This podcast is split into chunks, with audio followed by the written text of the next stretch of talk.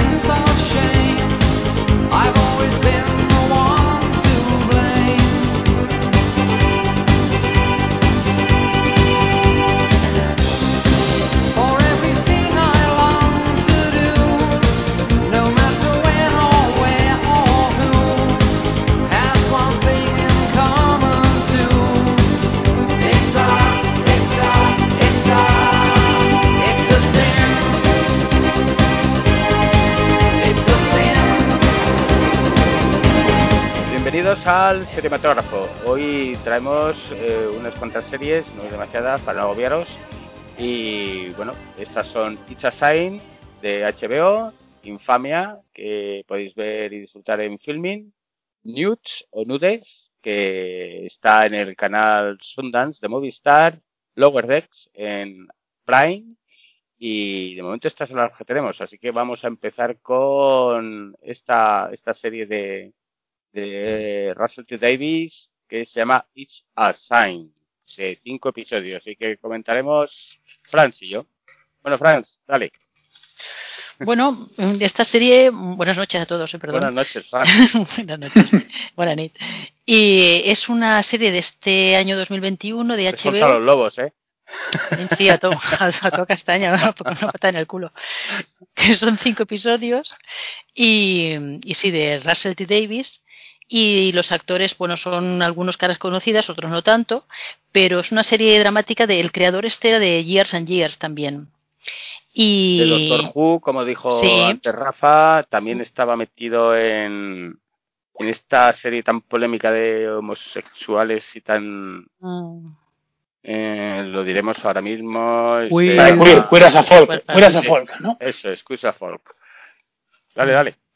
Bueno, pues se sitúa en el año 81, la música también es muy, muy ochentera, es muy pegadiza. La serie no es, no es dramática, pero tiene, tiene tintes dramáticos por el tema que toca, porque es la época en la que va de los 80 a los 90 y es un grupo de jóvenes, un grupo de amigos que comparten vida y experiencias teniendo en cuenta que, que ellos pues bueno, tienen, se mueven dentro del, del mundo gay. Y, y, entonces algunos tienen que salir de su casa y, e irse a gran ciudad pues porque las familias no, no les no es, una, no es un momento en el que la gente tome el, el hecho de salir del armario como ahora, ¿no? Es, está como, como mucho más, más eh, complicado. Entonces el relato eh, a, ratos es un poco durillo porque, claro, se acerca el, el momento este de la, del SIDA en la zona en, en Estados Unidos y entonces ellos eh, lo oyen en, como en Londres como, bueno, esto está pasando allá, ¿no? Aquí no está pasando. Y no saben muy bien por dónde afrontar porque hay pocas, poca información y como se mueven en un ambiente bastante promiscuo, pues claro, eh, la situación es complicada. Entonces, tan promiscuo porque el protagonista es llegar a Londres y vamos, no dejar agujero por tapar o que le tapen. Eh, aquello es un, un, día a día, vamos, un, no parar. y entonces yo creo que sobre todo eh, lo que mostraba esta, esto es para mí, a ver si me permite, Fran, yo digo, me aportó mi, mi, visión, mi visión. Para mí, eh, Isa Sain es como los amigos de Peter, pero en gay. Sería más o menos el parecido con una película conocida y esto es lo que ocurre cuando pues han juntado un, grupo, eh, sobre todo el protagonista o el, digamos el, eje central de la serie es un chaval que quiere eh, dejar la universidad para, para meterse en, bueno, eh, quiere estudiar teatro y hacer sus bolos en funciones y entonces pues claro sus padres sobre todo su padre le rechaza absolutamente. Llega a, un, a una comunidad donde la cogen como colega amigo y tal con otras personas gays y poco a poco van descubriendo que, que esta plaga que fue el, el SIDA como al principio la mantienen apartada y como poco a poco les va afectando y sobre todo es el desconocimiento y la vergüenza de, de, reconocer. Llega un momento que el tío oculta que ha dado positivo y sigue manteniendo la vida loca. Ya lo sigas, ya lo sigas, ya. ya, ya, ya está. O sea, no, cuenten los cinco episodios, o sea, porque son los diez años de, los chavales estos, diez años de, vivir en ese piso y de compartir y de vivencias y, bueno, acompañas a los personajes de una manera muy muy interesante, ¿no? Con las luchas también en la calle, las protestas, está muy chula. está bien, no tiene, no tiene un tono amargo ni duro ni crítico, sino un poco lo que había, mm, lo que hay y cómo se lo tomaba eh, los jovenazos de aquella época y pagaban las consecuencias muchas veces pues por lo que pagaban.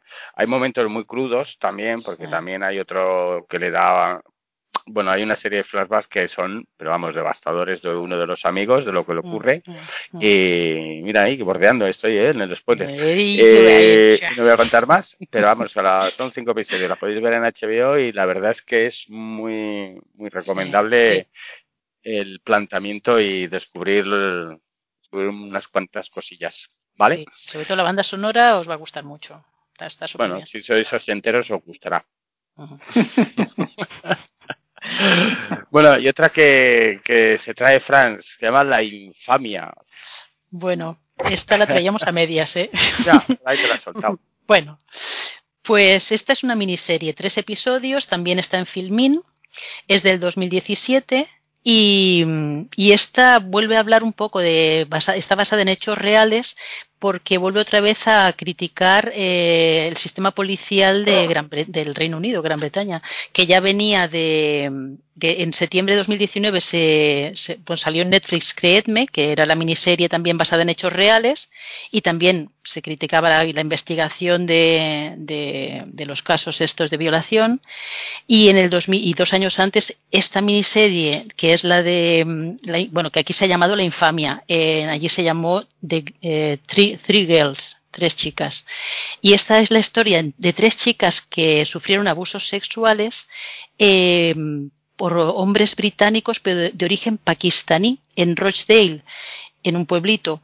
Y el fracaso de, la, de, las autoridades para hacer caso de, de, las denuncias, porque todo empezó porque en el 2008 eh, una de las chiquitas eh, la detuvieron por romper el cristal de un restaurante de estos de los pakistaníes y en el interrogatorio, eh, como la chica tenía 15 años, lo contó frente al padre y frente a un agente de la policía, pero no la creyeron entonces el caso se lleva a juicio como cuatro o cinco años más tarde y claro, durante ese tiempo es tiempo perdido y, donde estos pakistaníes eh, delincuentes naturalmente mm, pues van abusando de ellas. Pero por qué porque ellos lo que hacen es como son niñas con un, con unos con situaciones complicadas en la familia se aprovechaban también pero van abusando de ellas y, las usan para para prostituirse con los amigos pakistaníes. Claro, ellos empiezan primero a proporcionarles algo. pakistaníes había que verle, ¿eh? Ya, da mucho asco, es que este da mucho asco. Ellos les dan alcohol, les, les hace, les ríen las gracias y luego cuando ellas, ellas no se dan cuenta y están metidas de lleno en ese mundo de, prostitución y, de abuso. Y claro, al cabo de los de los de los cinco, cuatro o cinco años es cuando se reabre entonces el caso y es cuando empiezan un poquito a, a ver si hay pruebas o no hay pruebas para poder llevar esto a juicio. Mm, son, es el proceso de esos cuatro años y es durilla, pero es necesaria, entiendo yo. No sé cómo la ves tú, pero a mí me pareció sobrecogedora muchos, muchos detalles porque realmente todo lo que es eh, basado en hechos reales ya te queda un poco tocado. Pero en este caso, esta en concreto, la verdad es que te coge un poquito de impotencia. Bueno, aquí coge un poco, también es un poco el entorno social donde viven estas chicas, que son un poco poligoneras y un poco bueno, es que siempre empiezan así, o sea, la gente, bueno, los... No, eh, yo, no digo que empiezan así, pero que, que, salen de un entorno que tiene tela, ¿eh? Porque... Bueno, me refiero que se aprovechan de esos entornos, o sea, la gente que, que, comete estos abusos con estas jóvenes siempre busca un perfil de niñas, pues eso, que, que sean, pues, eso, o sean eh, muy, muy contestatarias, o que tengan problemas en casa, o que tengan un carácter durillo. Eh, bueno, aquí hay un poco de todo. Hay algunas que tienen problemas en casa, otras que son como muy rebeldes, y hay en uno el caso que aquello ya es de la náusea, que es una chica que tiene, que sufre un retraso, claramente una de ellas. pobrecita. ¿No te acordabas? No, no, sí, sí que me acordaba. Hay una que le, le pones, eh, pues yo qué sé, termina la frase con el gato y no te hace la frase ni en tres años, porque la pobre, la pobre... Da para lo que da. bueno, claro, es que es muy niña también, es que es la más... es, más niña, es que está retrasada. Vamos. Bueno, y supongo que tampoco jugará la carta de, o sea, prefiero que igual que eso eh, objetiva o intenta ser objetiva con la niña, lo será también con los pakistaníes. Quiero decir que no todos los pakistaníes de la serie serán malvados, ¿no? No, claro, claro, por, de esa, precisamente por eso la comunidad, no, pero el bueno? No, claro, pero entiendo, que entiendo, que es una comunidad en la que hay un grupo de bastardos. Exactamente, no, exactamente. No, por ser pakistaní vas a ser malvado. Aquí, aquí no engloba, yo para eh, yo lo entendí así, aquí no te engloba a la comunidad pakistaní como una comunidad, aquí te engloba un sitio donde se está produciendo una, o sea, o sea, demuestra gentuza que que, que, vamos, que curiosamente que en, este caso concreto es un pakistaní, pero no por, ser, no por ser pakistaní son gentuza. O sea, no, no se mete con el con la sociedad pakistaní, simplemente denuncia un caso real que fue un sitio donde se comían kebabs a tutti y donde este dueño de, de, este, de este bar pues les ponía a las chicas, iban allí, ah, es un tío muy majo, nos pone de beber y tal, les dejaba hacer lo que quiera hasta que las tiene ya súper controladas y empieza a pasársela a otros miembros, no de la comunidad pakistaní, otros tíos que también querían prostitución con, con chicas jóvenes. No critica a los pakistaníes, lo que pasa es que este grupo, a pesar de que eh, ellos intentan hacer verlo en el juicio de que se les está acusando por racismo y tal. intentan escaquearse por ahí, ¿no? Claro, juega la carta del racismo que no cuela porque han sido muchos años y luego, pues bueno, pues vamos a ver lo, lo que decía Franz, que es los problemas de la justicia a veces para para arreglar estos casos y, meter a la peña en, entre, mm. entre rejas. Esto, ¿cuántos capítulos tenemos son, en son solo tres, son solo tres, es miniserie y, la tenéis en Filmin. Bueno, pues ahora vamos con otro. Hoy estamos de, cine de crudo, o sea, de series crudas, porque madre mía, hemos visto cosas más amables, pero. adulto, adulto total. Sí, sí, adulto. Bueno, esta es Nudes Nudes, eh, la podéis ver en el canal Sondas de Movistar, son 10 episodios, pero eh, a favor de, para que la vea Lorzot, hemos dicho que son de 20 minutos. Sí, sí, eso es un, es un gran punto a su favor. Claro.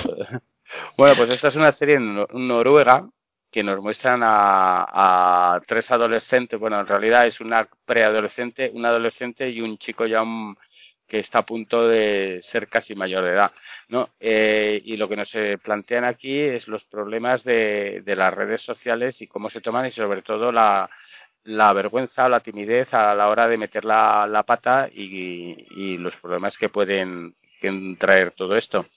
El primer episodio se dedica a los primeros episodios, dos o tres creo que eran, ¿no, Franz? Tres, tres. Tres nombres, tres episodios. Era Sofía, que bueno, es la, una chica de 16 años que por, tiene sus primeras relaciones sexuales con un chico en una fiesta y que alguien de forma anónima graba estos actos, estas jaiditas que tienen y las sube a internet con lo cual se vuelve viral el vídeo y el acoso que sufre la, la, pobre por parte de, de, todo el mundo que le escribe, le llama desde guarra hasta que le proponen citas y cómo, cómo se resuelve el tema, eso no lo voy a contar porque sería un spoiler. ¡Hombre! Pero bueno, que eso es el, primer caso de, de Sofía. El segundo es Ada. Esta es una chica que tiene 14 años eh, ha conocido una noche con su mejor amiga, se aburren y tal, una amiga que es un poco más mayor que ella, se aburren, se hacen un perfil en Tinder y sería parda. ¿Por qué? Mm. Pues porque eh, Ada se ha quedado sola, empieza a, coquetear con lo que parece un chaval majete y tal, y en mandarle fotos, no mandéis fotos de vuestros culos nunca. Y bueno, esto parece que es víctima de una extorsión para que puedan puedan eliminar esas fotos comprometedoras de ella. Ella eh, se juega la baza aquí de que de que es una chica, pues hombre, que tiene 14 años, es muy muy pequeña, no ha tenido relaciones con nadie nunca y bueno, que le da mucha vergüenza confesar a su madre hasta dónde ha metido la pata. Bueno, pues verla porque es muy muy interesante, ¿vale? Y luego, por último, el último eh, capítulo está dedicado a Víctor. Este es un chaval ya más mayor, 18 años. Es un, pues, un poco triunfador, de, pues, eh, jefe de, bueno, la nombrado presidente de la comunidad estudiantil y tal. Mm. Y este es eh, un día en una fiesta por la noche. están todos un poco pedos, riéndose y tal, y ven por la ventana que una, una chica, una amiga suya, ex novia suya además, está teniendo relaciones sexuales. Eh, hacen un vídeo y lo, lo, suben a, no sabemos, estamos dudando todavía si es la Snapchat o a o Instagram. Yo soy de los que votaba Instagram y Franz decía que Snapchat. Así que si lo veis, sacarnos de las dudas. Bueno, pues eh, este vídeo se cuelga y al día siguiente Víctor eh, lo borra. Pero es demasiado tarde porque ya empieza a haber denuncias y, insinuaciones y, al final son cargos contra él como, como que ha hecho prostitución infantil, pederastia, abuso de menores, tal, a pesar de que no sigo por las consecuencias que tiene este vídeo al ser una menor la que la ha denunciado por subirlo. No os cuento qué, pero la verdad es que eh, este episodio me parece el más interesante porque la Víctor se plantea como que es la víctima, pero realmente la víctima es la pobre chica que ha sido que ha sido grabada y las consecuencias que tiene esto. Pues estos son los, los tres episodios que nos cuenta Nudes, que está muy bien, que es una serie noruega, que podéis darle ahí un empujoncito y que, hombre, sobre todo lo decía Franz, ¿verdad, Franz? ¿Qué decías de esta serie? Sí, no, no, que me parecía interesante sobre todo para, para padres que tienen hijos adolescentes entre los 12 y los 17 o 18, porque es una, es una manera de de que aunque sí que te parecerá que es un poco cruda o que, que no, no, es una serie muy amable porque son personajes que, que, representan a los niños de esa edad, porque no son actores que tú estás visualizando con que están guionizando, sino que ves que son actores de la edad que están planteando. Pero la, la, propia historia y la manera en la que se resuelve es como un poco de dejarte una, una puerta abierta a la esperanza, ¿no? De que si pides ayuda, estas cosas, o si lo denuncias, estas cosas pueden solucionarse. es una serie que que si tenéis hijos y la veis, no le daréis un móvil a vuestro hijo hasta que no tenga 35 años, por lo menos. Sí, pero, pero, pero me gusta, como comentamos antes, que primero que los, los actores sean, sean niños. O sea, me refiero, le quita un poco, o le da ese realismo... son tres tres edades. Bueno, pero, pero, me refiero que son, son actores de, de la edad que representan. Es decir, no como metemos antes con la de con la de Euforia, que Zendaya parece que tiene 16 y tiene veintitantos, ¿no? O como pasaba aquí al salir de clase, que te salía un cuarentón haciendo de, hey chaval, vámonos a la disco. Claro. Entonces yo creo que eso le da, un realismo. Claro, y, le da. los puedes encontrar. claro, en cualquier día, bueno, estos son noruegos, que los noruegos todos sabemos que tienen una cara un poco mujer, pero los personajes en, en, un mundo normal te los puedes encontrar en cualquier lado. Pues, claro, pero le da, le da credibilidad y sobre todo lo que, lo que sí me llama la atención, yo que soy un alma sensible para estas cosas, mm. es que lo que dice Frank, que, que aunque sean temas jodidos, pero no es el rollo de vamos a acabar esto en el dramón del niño se suicida y tal, y se corta, o, monta un spoiler ahí en la, en la, en la escuela y los mata a todos, sino que tiene ese rollo de, vale, lo ha pasado mal, lo ha hecho mal, a lo mejor mm, esto le va a afectar a su vida, pero, pero que al final tienes un poco ese rollo moraleja de decir, bueno, pero si se lo cuentas a tus padres o a alguien que te quiera, que, que, confíe en ti, vas a poder salir hacia adelante, ¿no? O sea, que tienes una solución, que hay un, hay, un, entre comillas, un happy ending, aunque no sea el eh, Disney, pero por lo menos no es, es decir, vale, tío, tu vida se ha acabado, tírate por un puente porque estás condenado ya. Lo cual yo claro, creo que es toda la diferencia de que te la hagan esta gente, si tú le hicieras HBO, pues eh, uno acababa al final de una soga, el otro drogadicto y otro prostituto, por ejemplo. No, no, pues, pues la esto yo creo que... Os va a interesar, de verdad que sí. caso, sí, sí. Bueno, y ahora viene una serie que, que le ha gustado mucho a Rafa, que es auténtico seguidor de ella. ¿No, Rafa? Sí, pues dime cuál es. Vaya, Rafa no es seguidor de... Sí, hombre, eh... Lower Decks. era Lower Decks, tú no eres fan ni eres seguidor de esta serie. Incluso eh, creo que Pablo ¿Estás por ahí, Pablo? Eh, sí, se me oye, ¿no? Se me oye. Sí, sí. También eres seguidor de Lower Decks, ¿no? Seguidor, pero, pero con matices. pues bueno, es una serie de animación que, que tenéis en Prime Video, son 10 episodios y está basada en el universo de Star Trek. Entonces, lo, curioso es que, digamos que siempre que hemos visto una serie de Star Trek, eh, estamos habituados a que toda la acción transcurra en el puente de mando y que sea la nave insignia de la flota estelar. Y esta serie, precisamente, como dice su título, eh, los protagonistas son los de las cubiertas de abajo y además es una nave que, bueno, que como dice en el primer episodio, nunca va a una misión importante ni nada. El Enterprise o cualquier otra hará el primer contacto y luego serán ellos los que tengan que hacer las negociaciones y diplomacia. Pues al final es una serie de animación que recuerda un poquillo, el tono de animación podría ser a, a Ricky Morty o incluso Futurama. Y yo creo que se queda un poco a medio camino, porque intenta ser irreverente y tener esa acidez y mala leche que tienen las otras, pero por otro lado no deja de ser un, producto Star Trek y hay que defender los ideales de la flota estelar. Y entonces se queda, se queda ahí un poco en, tierra de nadie. Que sobre todo si ves el primer episodio te queda una sensación un poquillo agridulce de mm, no se han atrevido, no han, no han querido cruzar la línea. Si sigues viendo la serie, la verdad es que no es que te enganche, pero sí que, está bien. Los personajes al final les coges aprecio o cariño. La nave, la USS Cerritos, pues también, también empiezas a, identificarte con ella como, como, una nueva versión de Enterprise. Pero, pero se queda ahí. O sea, no, sí que gana, tiene mucha ironía, pero con dentro del propio universo Star Trek. Se ríen de ellos a, a varios niveles. A, el seguidor Trekkie pues encontrará múltiples referencias, los que bueno, nos gusta Star Trek, pero a lo mejor tampoco somos tan tan seguidores, pues pillaremos alguna menos, pero se pillan, nombra mucho a Kirk, a, Picard, a las naves más míticas.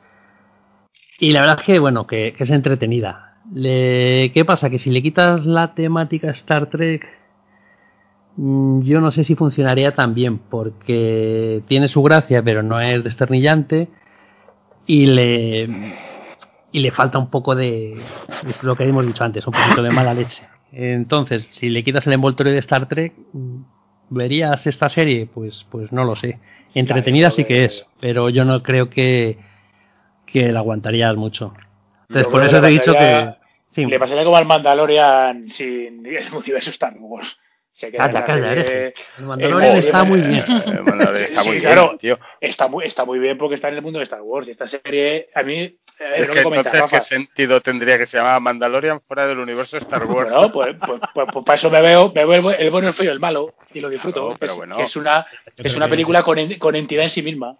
Ya, pero es que Mandalorian juega la baza de ser un personaje dentro del universo de Star Wars. A nadie se le ha ocurrido hacer una serie de un recompensas fuera del universo de Star Wars que vaya en una nave espacial. no mm, tendría ningún sentido. Seguro, seguro, que, seguro hay alguna. Es criticar ya por criticarla. bueno, pero, pero yo, yo, creo aquí, yo me vi el primero ayer y, a ver, es un poco lo que dice Rafa, también lo comentamos por Twitter, que yo me lo pasé bien, vale, son 20 minutos, pero mm, ¿me dieron ganas de verme el siguiente? Pues no. O sea, me refiero, está bien, eh, pero la animación es cierto que visualmente podría ser un poco entre Ricky Morty y Futurama, porque también es más, es más dulce, por de una manera, no tiene ese rollo tan, tan crudo que puede tener Ricky Morty, ni el rollo tan caricatura eh, sangrante que puede tener Futurama en algunos momentos. Pero claro, también le pasa eso, que es, es más agradable en todos los aspectos, que es lo que decía Rafa, claro, si le, si le quitamos, o si lo haces más ácido o lo haces más bruto, pues en un momento deja de ser Star Trek y, y- y como mucho se parecería a lo que te gustaba a ti, ¿verdad, Paul? A ese héroes fuera de órbita. Pero se queda un poquito.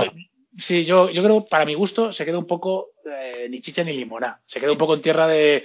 es- ni es una serie de que digas, hostia, qué pedazo de animación, la quiero ver porque es de por sí interesante. Lo que me está ofreciendo el producto dentro de Star Trek es una serie de animación brutal.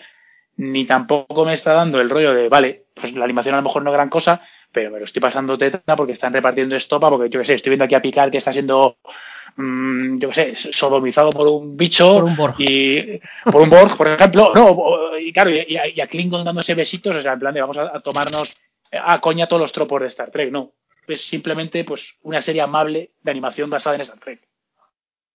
Sí, yo creo que yo estoy contigo. Ahí no, la serie no tiene. Se deja ver, se deja ver, está Sí. bien hecha. Tiene eh, sus cosillas. El episodio de. No sé si os acordáis de Clipo, el asistente de Windows. Sí, ah, pues sí. Pues ha- hay un episodio que lo parodian y hay un, es Delty, un asistente, y, y la verdad es que lo ves y. Pero claro, esto los que peinamos canas lo, lo Yo creo- con Clipo. Yo creo que es demasiado autorreferencial, incluso con el universo Star Trek. Yo creo que en el fondo falla ahí. La historia no está mal, ¿eh? Vaya por delante. Y la animación es la típica de pues lo que hablábamos, padre de familia, eh, Ricky Morty, ese tipo de animación un poco plana que parece poco trabajada, pero lo está más de lo que parece. Ya, pero por ejemplo, yo creo que la serie esta que hizo Seth MacFarlane, de, que era Star Trek sin ser Star Trek, eh, De Orville. Sí, de Orbit me parecía más interesante que lo que me están contando en estos dibujos animados, que al fin y al cabo. Yo he visto el primero solo, ¿eh? y me he quedado con menos ganas que nadie para seguir viéndola más. Me importa un huevo. Porque no llega ni a ser un, lo que dice Yo- Lorazón, ni una comedia, ni tampoco llega a tener mala leche, ni se quiera, llega a ser un poco escabrosa. Mm, Me parece que, que como todo Yo, eso. yo- yo creo que se contenta solo con, con hacer gracia a los fans de Star Trek. A mí me lo hace, pero entiendo que eso pff, es Yo soy fan de Star Trek, ¿eh? pero no, no- te digo que no me aporta, me aporta cero. Pero es eso, lo ves casi porque dura 20 minutos y bueno, por ver a ver, es que hay algún chiste decente, pero yo ahí estoy con vosotros, sí, no. Bueno, no sé. Bueno, no sabemos si va a durar mucho, si Sí, va a tener- no si ha tenido éxito o qué. ¿Esto quién lo hacía? ¿Amazon Prime directamente? Yo creo que estará dentro del acuerdo con, con Paramount Plus, este, no sé, es que, que Amazon Prime tiene unos acuerdos un poco extraños con, con, el- con sí Star Trek está un poco, está un poco Sí. repartido por el mundo, sí. Sí, no sé, pero bueno, de esas lo hablamos, ¿no? Que había como cinco o seis proyectos en marcha de Star Trek, pues uno más, pues ya está, si funciona bien y si no también Bueno, está. para engordar el universo. Claro, Ay, hacer, exprimiendo, exprimiendo la, franquicia, hay que dar dinero. franquicia. Ahí, ahí. bueno, vamos a comentar unas series que por encima que han comenzado y que nos parecieron interesantes, como es Coyote, donde vuelve Michael Chiklis. El que no sepa quién es Michael Chiklis, que se vaya de aquí ahora mismo. La, la cosa. O- Fran, Madre Fran, mía, Fran, madre antes, mía. antes de ver, an- antes de, antes de oír tu opinión, eh, vaya, a mí me ha decepcionado mucho, no, lo siguiente, pobre Michael Chiklis, no voy a decir más. Pero es que no levanta cabeza, ¿eh? hizo la de la, hizo la de esa de Las Vegas que era espantosa.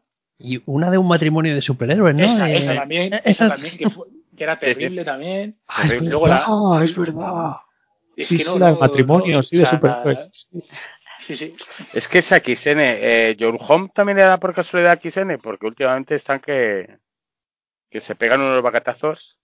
Yo- ¿Your Honor o, o cuál No. dice? Your Your Honor. Your Honor estaba en Movistar. Sí, no, pero, pero, pero, pero yo esa no, está mejor, está ¿qué mejor dice? que ¿Qué esto. Sí. Bueno, coyote, qué coyote. bueno, me, mira, me queda, me queda uno porque ayer me Franz me mintió, me decía que ya estaba acabada, pero no, no está acabada. Falta un episodio que emitirán el 22 de este mes. No sé si hoy habrá sido. Y eh, que es la conclusión. Y la verdad es que si no le emiten, a mí me importa un huevo. Eh, ¿De cuál en- hablas? hablas? ¿De cuál? De de Honor, ¿no? A mí Ah. dejó de interesarme también. Me da igual que la acaben que no. Es que me da, me da un poco, estoy un poco No, tienes que ya. acabarla, tienes que acabarla. Bueno, porque me has dicho que el último episodio es el mejor. eh, era el mejor y tal, pero bueno, lo veré por eso, pero vamos, que me Bueno, importa vu- un poco- vuelve a Coyote, volvamos a Coyote. Bueno, pues a Coyote, eh, ahí Michael vuelve. Michael Chiklis haciendo de policía de fronteras, ¿no? Y que, que ha caído en desgracia y que le vemos atravesando un desierto y a través de un original flashback vamos a saber lo que le ocurre, ¿no? Es eso. Yo solo he visto uno, ¿eh? Y con eso ya, Sí, no, pero ahí debo, debo acompañar a Ryan en el sentimiento y decir que he visto también uno y he dicho ya no más. Yo que lo cogí con ganas porque parecía que volvíamos a ver al bueno de Big McKay y nos, me he encontrado con Caperucita Roja en Claro. el desierto mexicano, vamos. Eso, en fin, no, no sé qué Bueno, es un poco sí, bueno, es un poco lucimiento para él, pero y para fans bueno, pero de- si es que ya no está para lucirse, si lo que le está es para que le den algún algún papel interesante, sino porque se luzca. Es que ya está viviendo, o, o los productores creen que ve- viven del Michael Chiklis de Ciel y después de Ciel no ha hecho nada pues, donde No, lo pueda no salvar. Nada, No ha hecho no ha hecho nada nada. reseñable, ¿no? Nada. Triste, pero cierto. Era un personaje sí. también muy marcado, muy... muy No, pero ya ha llovido desde muy bueno, Ciel como ya. para salir del marcaje. Sí, pero, Pero- también, pero ¿tú crees que también tiene tiene un físico. Claro, es que tiene un físico muy especial también el tío. Esa- funciona como funciona como Big McKay porque era una fuerza de la naturaleza, pero claro, este Ya, tío de pero es galán, como- de galán no funciona. Es como Pero mira, si- lo- un ¿El remake, Dream? re- ya, ah, hostia, acabo de ver, me acabo de ver la cabe- la cabeza. Remake de la familia Adams se hace de fétido. Pues Joder. también, ya caer en lo, más bajo. No, puesto, pero es ¿no? como si a, a Brian Cranston eh, le siguen. Ah, bueno, que no, que lo están haciendo con Jules Honor y todo. Sí, Entonces me callo. haciendo- sí. Me callo, me callo. Brian Cranston está marcado Sí. también, como Sí, también, también. De hecho, igual, es otro que tampoco, tampoco levanta cabeza, ¿eh? Desde No, no, que hizo Breaking Bad. O sea, podrá hacer productos de, de quizás Bueno, pero Brian Cranston pero- tiene por ahí la de infiltrado y alguna que otra peli. Luego tiene, sobre todo, es un tío que aporta mucho en un papel secundario, más que un protagonista. Y yo por ahí en secundario le he visto actuaciones y tal, y no está mal, ¿eh? No, hombre, pero Sí yo no que- estoy de acuerdo con que Llorón La- no la sea, de sea Trumbo una mierda. bien, todas ¿no? for- de todas No, formas, pero, no, hombre, no. Ver, una mierda Hombre, no, no, pero, pero, joder, las expectativas, yo cuando vi el primero y el que- segundo esperaba una cosa y luego es como, ¡uh! Ya, bueno, pero, pero Coyote sí que es una mierda, seamos realistas. directamente. Hombre, Claro. no, no, pobrecito. Por- por eso Honor, desde luego, no va a pasar a las series de, de- de la historia de la televisión, porque Pero me- George Honor es cada cual es más tonto ahí, ¿eh? De verdad que no lo entiendo, o sea, de el, verdad que. hijo, el hijo es un retarde. Bueno, pero- y el, y el mafioso, el mafioso, ¿cómo ha llegado a ser mafioso con ese No, mental no. que tiene? No, exacto, es un mafioso de- del hacendado. No. Claro, dices, pero bueno, vamos a ver qué te has tomado hoy, que no estás espabilado, es que ya te tenías que haber dado cuenta. Y, en fin, que mejor pasar un tupido vuelo ante esta serie de Coyote. Y bueno, y yo por mi Bueno, es parte. para fans, para fans del Michael Chiklis. Es, Sí, son si aún, que- le es quedan, fans, si aún tiene fans, si aún tiene fans, ahí le tenéis. Sí. Y si no, pues tira para otra cosa. Si no, ve, ve- si no ve, de- ve otra vez de Shield. Ya está. Vale. Luego, Franz había visto Euforia que decía que este episodio nuevo del que ya enlazaba, ¿no? Me dijiste, es la de Jules, que ya no Sí, enlaza con la. este era, el primero fue Rue y, y ahora este segundo es el Jules, que es el segundo episodio puente para llegar a la, te- a la temporada 2. Y aquí se centra en el personaje de Jules directamente, que un poco explica el cómo se siente ella, eh, cómo quiere dejar de hormonarse, bueno, cómo vive su feminidad y es un poco el tete a tete que tiene con la psicóloga, ¿no? Porque es la... Y es, bueno, está, está bien también, es también intensito, eh, de- de- no, no es tan intimista como fue el de Rue, que era todo en, una, en aquella cafetería con, eh, con su mentor, sino que es un poquito eso, hablando de los, la, la lo que sueña Yu, lo que siente, los, todo lo, los, las historias que se monta ella. Y, y está chulo, la verdad, es, es muy entrañable también, muy recomendable. Ya, a Bueno. seguidores de Euforia, naturalmente, porque si va a ser el puente para la segunda, que ya viene en breve, pues ahí pronto. hay que estar ya Hay que estar un ahí, poco de sí. Metido en euforia, sí. Correcto. Bueno, y luego comentar por último que gracias a Dios ha acabado Homeland eh, en Netflix eh, esta octava temporada que parece que estamos viendo 24. Además me recuerda un poco ojalá, ese, ¿no? Me recuerda un poco ese formato, mucho cliffhanger continuos para que sigas viendo uno y otro episodio. Le cuesta arrancar, los primeros tres episodios son un poco lentos, un poco lentos, un poco insusos. Eh, volvemos a tener aquí a nuestra amiga, ¿cómo se llamaba? Carrie. Carrie, Ah, Carrie con Carrie sus caras. Sí, la actriz que solo tiene una cara, que, que no es la mejor. Y bueno, eh, que ha estado metida en un gulag ruso, sale tal, vuelve a estar, no se fían de ella porque puede ser espía, y de ahí vamos hasta Afganistán, donde hay un complot, y como siempre, y bueno, pues eh, os va a costar entrar en ella los tres primeros episodios, pero luego te lo, te lo comes del tirón. Esta le gustará mucho a Paul, que es muy de, de ver este tipo de series y que las disfruta y trata un poco a los rusos como idiotas, que es lo que me, me, ofendió a mí un poco porque el, los rusos son más espabilados que esto que aparece aquí. Pero bueno, podéis verla, vais a pasar un ratillo de set de gente, dice voy a ver otro, voy a ver otro y cuando te das cuenta te la has comido entera y luego dices, pues como si te comes una hamburguesa del Wendy, pues lo mismo, que te entra bien si tienes hambre y ahí la tenéis. Pues eso, ahí la tenéis en Netflix. ¿Vale? Y luego tras esto vamos por fin al cinematógrafo.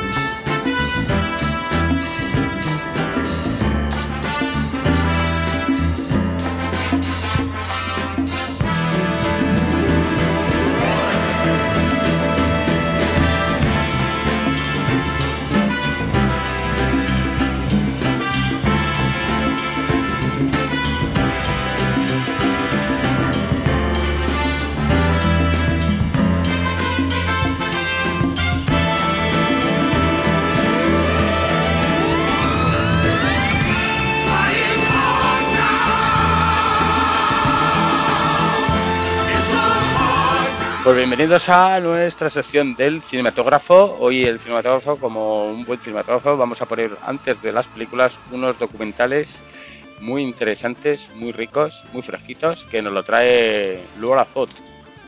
El primero se llama pues King of the Underdogs, ¿no? Sí, que ahí lo han traducido como John G. Advilsen, el gran desconocido, una gran traducción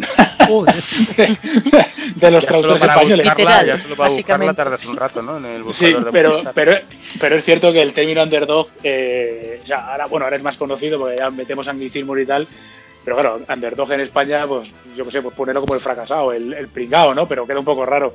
Y bueno, pues el documento. Yo creo que es el perdedor. Sí, pero claro, pero sería un poco el perdedor, pero bueno, sí, es un poco extraño, porque es un concepto que la palabra reúne muchas cosas, ¿no?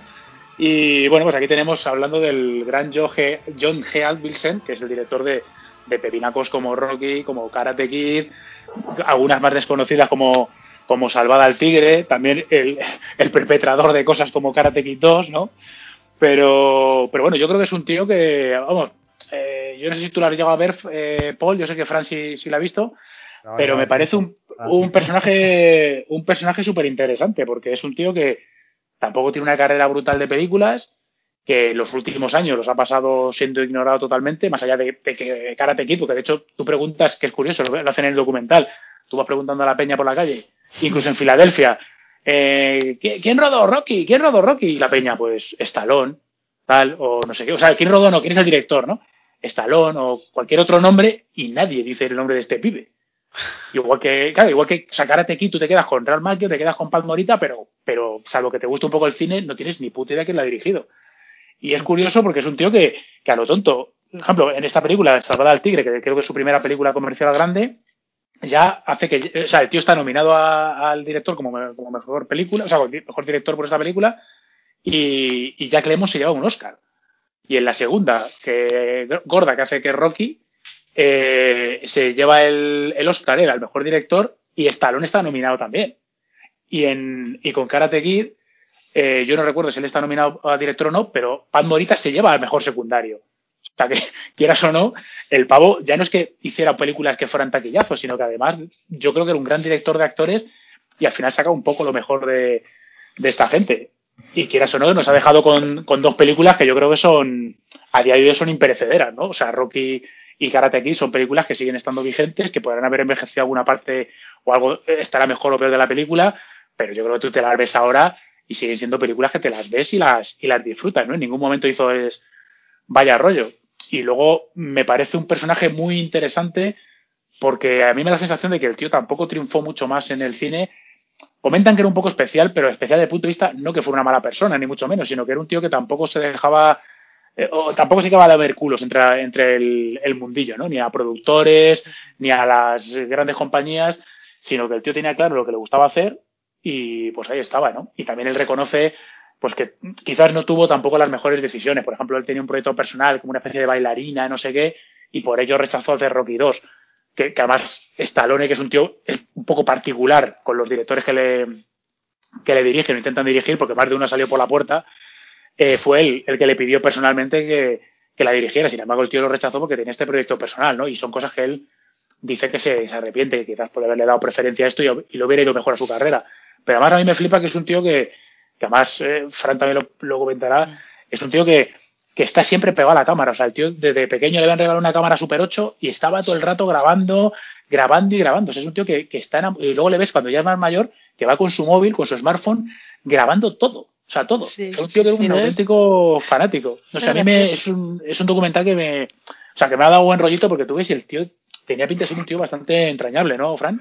Sí, bueno, yo, me, yo lo que te dije, me gustó mucho que la recomendaras porque me parecía un tío súper carismático y que tenía las ideas súper claras, pero súper claras sí, desde pequeño, ¿no? Porque es como, ¿tú qué quieres ser? Yo quiero ser mm, tal, ¿no? Pues el tío ya encontró su destino, que era mm, rodar, y a él lo que le gustaba es crear películas. Y lo que me moló muchísimo era que el tío tiene sus, tenía sus ideas de actores o sus ideas, sus ideas de reparto, y si se lo movías porque lo que fuese, pues no, el tío no, no, no, no o sea, no sé, si yo quiero quiero que salga esta tía, sale esta tía. Sí, no sí. tiene que salir esta otra porque es la novia de. No me acuerdo, no me acuerdo en qué, en qué eh, la, era. En, sí, en, en Sérpico. Sérpico, en Sérpico, él, Sérpico. Él, había elegido a la que iba a salir, era curiosamente, y también sabes, no sabes hasta qué punto era por vista no, era la, la novia de, de Sérpico, del, del que sí. da, da, da nombre a la película en ese momento y la productora se lo quería cambiar y no, no, el tío salió de esa producción, de hecho no la dirigió por, precisamente por eso, porque el tío no se, no se, se enrocó y dijo que no, que no, que le había elegido esta actriz y tomó por culo. Sí, sí, luego también me gustó mucho la, la, anécdota esta de que también para Fiebre del Sábado Noche también lo habían, lo habían buscado, pero que diez días antes le dijeron, pues mira, mm, ahora no, y que lo único que quedó de su idea original fue el suelo de la discoteca de donde baila Travolta, que él se había imaginado que ese suelo tenía que ir con, con, eh, con aquellas iluminaciones que salen, ¿no? Que, la, que las placas sí, del suelo, luces. que las luces, dice, bueno, lo único que respetaron de mi idea fue esa, ¿no? De, digo, pues por lo menos el tío, ¿sabes? Tiene y luego eso, que no se vendían nada, ¿no? Si él era consecuente con lo que quería. O sea, me, me, gustó mucho, la verdad que no. Y también lo que tú has dicho. O sea, tú me preguntas, ¿y quién, quién es el director de Karate Kid, de Rocky? Eh, o sea, un montón de pelis que tú dices, ¿en serio? Pues sí, era este tío. No, no, sí, la, muy además, interesante, y, me gustó. Y además en el caso de Pat Morita igual, porque uh -huh. él fue el que, el que insistió a muerte. De hecho, cuando le dijo al productor que quería que fuera Pat Morita, se rió en su cara. Yo esto no lo sabía porque ya ni, ni, evidentemente soy americano, ni, ni tengo la suficiente edad para recordar esta serie, pero no sé exactamente qué serie era, pero Pat Morita trabajaba en una serie, no sé, era Taxi o alguna de estas comedias de los de los 70 donde había tenido un papel muy muy destacado como un papel de, de coña, de humor, y entonces nadie se lo imaginaba en este tipo de papel más dramático. Y fue Alvis el que dijo, no, no, por mis cojones va a ser este tío. Y cuando el productor vio la prueba que hizo, que hizo Pat Morita, dice que se quedó flipado. O sea, dijo, hostia, sí. no, ni me lo esperaba ni, ni tal. Entonces, no sé, por eso digo que me parece un tío no sé, es una pena que, que esté un poco ahí relegado al ostracismo, pues mm. con, con, no sé, habiendo dado ese, ese relumbrón a ciertas películas y a, bueno, y a tiene, ciertos actores. Tiene Oscar, ¿eh?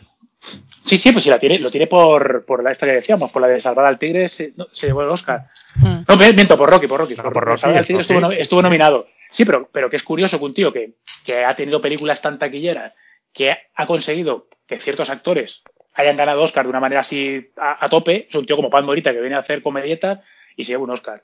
Eh, consigue un Oscar para Jack Lemon. Y aparte que los, los actores que trabajaban con él te lo decían. O sea, de hecho, el único que sale, que ahora hablaremos también un poco de él, el único que dice que no congenió con él, pero yo creo que porque debían ser caracteres muy diferentes, era Bar Reynolds. Y sin embargo, habla de él con respeto. Es, verdad, decir, es no, no conseguimos enganchar, pero sin embargo es un tío que, que a mí me transmitía buenas sensaciones, aunque no, no conseguimos ahí sin embargo, el resto, por ejemplo, tú ves hablar de, de la Stallone y tú ves que habla de él con cariño. O sea, además es eso, Stallone es un tío que, que se hace pillar directores porque no le gustan cómo le están dirigiendo o que ha metido mano, etcétera, etcétera. Y además él te lo dice, que, que, aprendió mucho de él, ¿no? Y sin embargo es un tío que, lo, o sea, nadie, o sea, lo que sepas un poquito de cine o te interese, nadie sabe quién es Joe Atkins.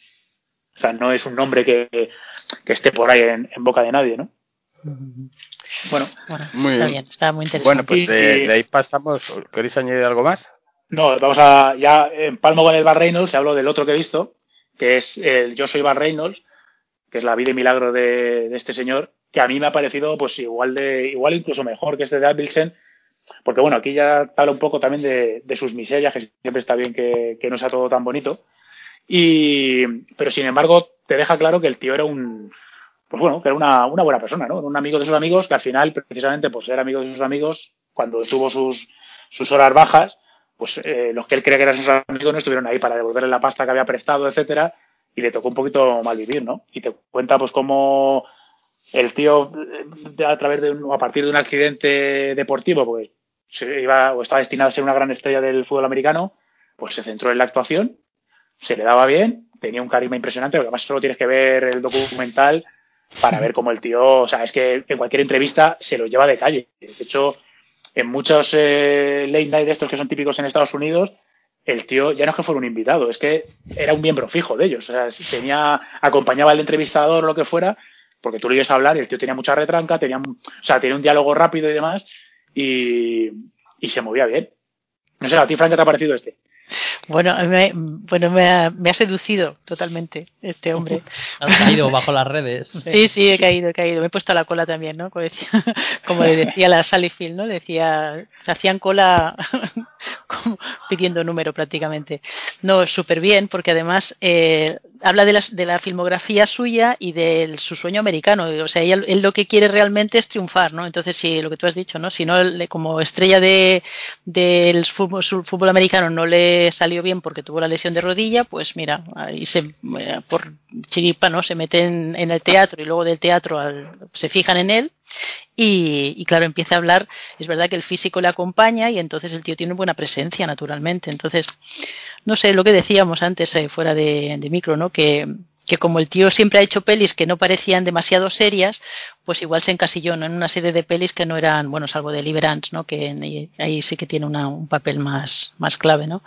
Pero, pero ay, me gustó mucho, ¿no? Y la relación de, como también en la entrevista, en, este programa también habla John Boyd, eh, también habla de él cuando, de detalles de la película de Liberance, ¿no? Que luego te dan ganas de volver a ver esas pelis porque hay esos detalles que te los explican ellos en primera persona y dices, ostras, pues hay que verla, ¿no? De la vida personal, ¿no? Pobre hombre, ¿no? El, también el querer ser padre, eh, la relación que tuvo con su primera mujer, eh, todo, la verdad es que lo he visto como muy humano y, y me, me, mola mucho. Está, muy, está chula sí. para verla. Uh -huh. Y además lo que comentabas antes fuera de micro, que decía Ryan, que es un tío que probablemente si hubiera tenido 10 años menos, hubiera sido totalmente reivindicado por, por alguien como, como Tarantino, ¿no? Que de hecho comentábamos sí. que que el papel que hace Bruce Dare, que era íntimo amigo de, de Bar Reynolds, que hace en la, en la última, ¿no? De la Eras una de Hollywood, hmm. ahí el, el, viejo ahí con la secta y demás, el Tarantino tenía pensado para, para Bar Reynolds, pero como se murió antes, pues no pudo hacerlo y lo hizo Bruce Dare. Hmm. Pero vamos que sí, que es una pena. Hombre, le ha faltado tener más papeles de carácter en su mejor época para haber pasado a ser un más que el típico actor molón del momento. Sí, que, totalmente. Oh, bueno, el tío, comentaba, ¿te acuerdas, eh, Alberto, que decía que, le, que le, le, invitaron a hacer la portada, las, las sí. páginas centrales de la revista Cosmopolitan porque era muy amigo de, de, la directora y entonces le dijo, bueno, ya que vamos a hacer un poco un guiño porque ya que siempre son eh, chicas y tal, que pues en, las, en las eh, revistas y tal, las chicas que, que, van así ligeras de ropa, pues venga, voy a hacer un desnudo. Y claro, supuestamente hizo el desnudo, desnudo tapándose naturalmente. Pero claro, es que él cree que, esa, que esas portadas del Cosmopolitan en páginas centrales, el desnudo, que no le ayudó demasiado sí. ¿no? a la hora sí. de... Claro, yo, yo creo que por un lado le dieron una publicidad a nivel ya no solo nacional, sino mundial de, de personaje, pero lo que dices tú, yo creo que él siempre le reconcomió que, que le dio la sensación de que ese rollo pues como que le legitimó dentro sí. de, de Hollywood para hacer papeles importantes, ¿no? Como bueno, este tío es muy guapo, es muy tal, muy divertido, pero no le voy a poner a hacer dramas, ¿no? Porque no, no, no, nada, ha salido aquí desnudo, nada, este pues pero más que, un tío, más que un tío guapo yo lo considero un, un, un macho, un macho de, de la época, el tío, eh, más que ser el, el típico, Bueno, el pero, típico hombre, hombre, pero- eh, excesivamente hombre, el tío Pero feo, hombre, pero sí, pero feo no era lo que dice Frank. Es decir, es un tío que es alto, fornido, eh, su bigotón, tal, pelillo y eh, sí, sí. Hombre, sí, no- no, evidentemente no era una super belleza, pero yo creo que eh, sí, también No, junto a lo que dices tú. junto Yo creo que, vendía machete. más el, el magnetismo animal o ese tipo de. más que el que, el, que la belleza física. O sea, un guapo Bueno, a lo mejor eso- podía ser un, un Harrison Ford joven y, y este vendía otra cosa. Y de hecho, los papeles que le daban a este eran de, otra, de otro tipo de. de- Bueno, de eso, eso- protagonistas. que, nos diga, que nos diga Frank, ¿cómo lo ves tú? No, no, yo- es que es un tío ¿Tú qué muy seductor, más? porque ¿Qué- además, ¿Cómo lo ves más? ¿Como macho o como guapo? no es que a mí los machos no me ponen, ¿eh? Bueno. Entonces, claro, entonces a mí lo que me, lo- lo- en este, en este de Bar Reynolds lo que tú, lo que a ti te seduce es, eh, aparte de que es carismático y es guapo, lo que es, el tío es muy simpático. Entonces, es lo que te decía Alberto, ¿no? Que lo ves ahí, que la tío se parte de risa en cualquier programa que lo, que lo invitan y es tan seductor que además estás con, y yo creo que atraía del mismo modo a mujeres que a hombres, estoy segura, pero por el tipo de, por tal y como el tío se mueve en, en- en el mundo, ¿no? Entonces tú lo ves y es un tío seductor ya de base, ¿no? O sea, no, no lo veo como el macho men, ¿no? Lo veo así como un tío agradable. Además, la Lonnie Arde, su primera mujer, la And- Lonnie Anderson, dice, me trataba como una princesa, ¿no? O sea, es que el tío las cuida a las chicas, ¿no? Las va cuidando, o la Sally Field, lo mismo, la relación que tiene con ellas siempre es de protegerlas, de cuidarlas, de mimarlas, ¿sabes? No es en plan macho. O sea que Muy bien. nada, está muy chula. Bueno, pues ahora vamos a empezar a pasar frío y ¿quién ha visto esta? Bueno, yo la he visto también bajo cero, que este era el estreno más esperado del cine español en Netflix y creo que la padecimos bastante. Eh, Paul, te quedaste Creo que me- también. Que no, hombre, a mí yo no estoy de acuerdo Oh, ya contigo. está. Ya no, eh, hombre, hombre, para, para eso me traes al programa, ¿no? Que hoy me, hoy me tienes aquí defenestrado, ¿eh? Me tienes apartado. Eh, a- eh, a eh, dejar hablar de bajo Paul. cero. en, en una esquina. Paul. Eh, a ver, a mí me ha gustado. Es una buena película de género y, y bien Hombre, y, hecha. la, y, la, y la ha petado, ¿eh? O sea, yo no la he visto, pero las críticas en general la Sí. gente la pone muy bien. Y, y, las, y ha tenido un éxito increíble. Pero como siempre, el puto Ryan es el hater. Ha gustado a todos menos a uno. Pero es Sí, que, sí. Que levante la además- mano. Además, la película, la película tiene muy buen ritmo, está bien hecha. Es cierto que puede tener algunas licencias un poco de, pues eso, Deus es machina, de anda, mira, esto acaba así, claro, pero bueno, para que, pero vamos, como cualquier película de género, un poco con, que busca cierta sorpresa. Cuéntalo Y un es- poco. Bueno, pues no tiene. Joder, es que es lo que hablábamos. Hace tanto que no hacemos este programa de, de medio estrenos eh, que, claro, esta Te película yo, yo, la vi quieres. hace. Es un furgón de detenidos donde no Sí, importa sí, a nadie una mierda ni tienen personalidad más que los acentos. Ya está, ya está. a tope, a tope. Está predisponiendo el personal. No, no. Y en el cual hay dos pro- protagonistas Qué sinvergüenza son eres. Qué sinvergüenza eres, Raya. Paul, explícala tú. explícala. cuéntala tú que La igual parte amable. igual no la he pues, entendido Básicamente una película de. Sí, presentemos al bueno de. Ay, ¿cómo se llama? El me Gutiérrez. Javier Gutiérrez, sí, que tiene un nombre tan insulso, la verdad, que no sé cómo se ha hecho un nombre en la industria cinematográfica española, pero sí, sí. Eh, pues vemos a Javier Gutiérrez, que es un policía que le destinan simplemente al transporte de prisioneros.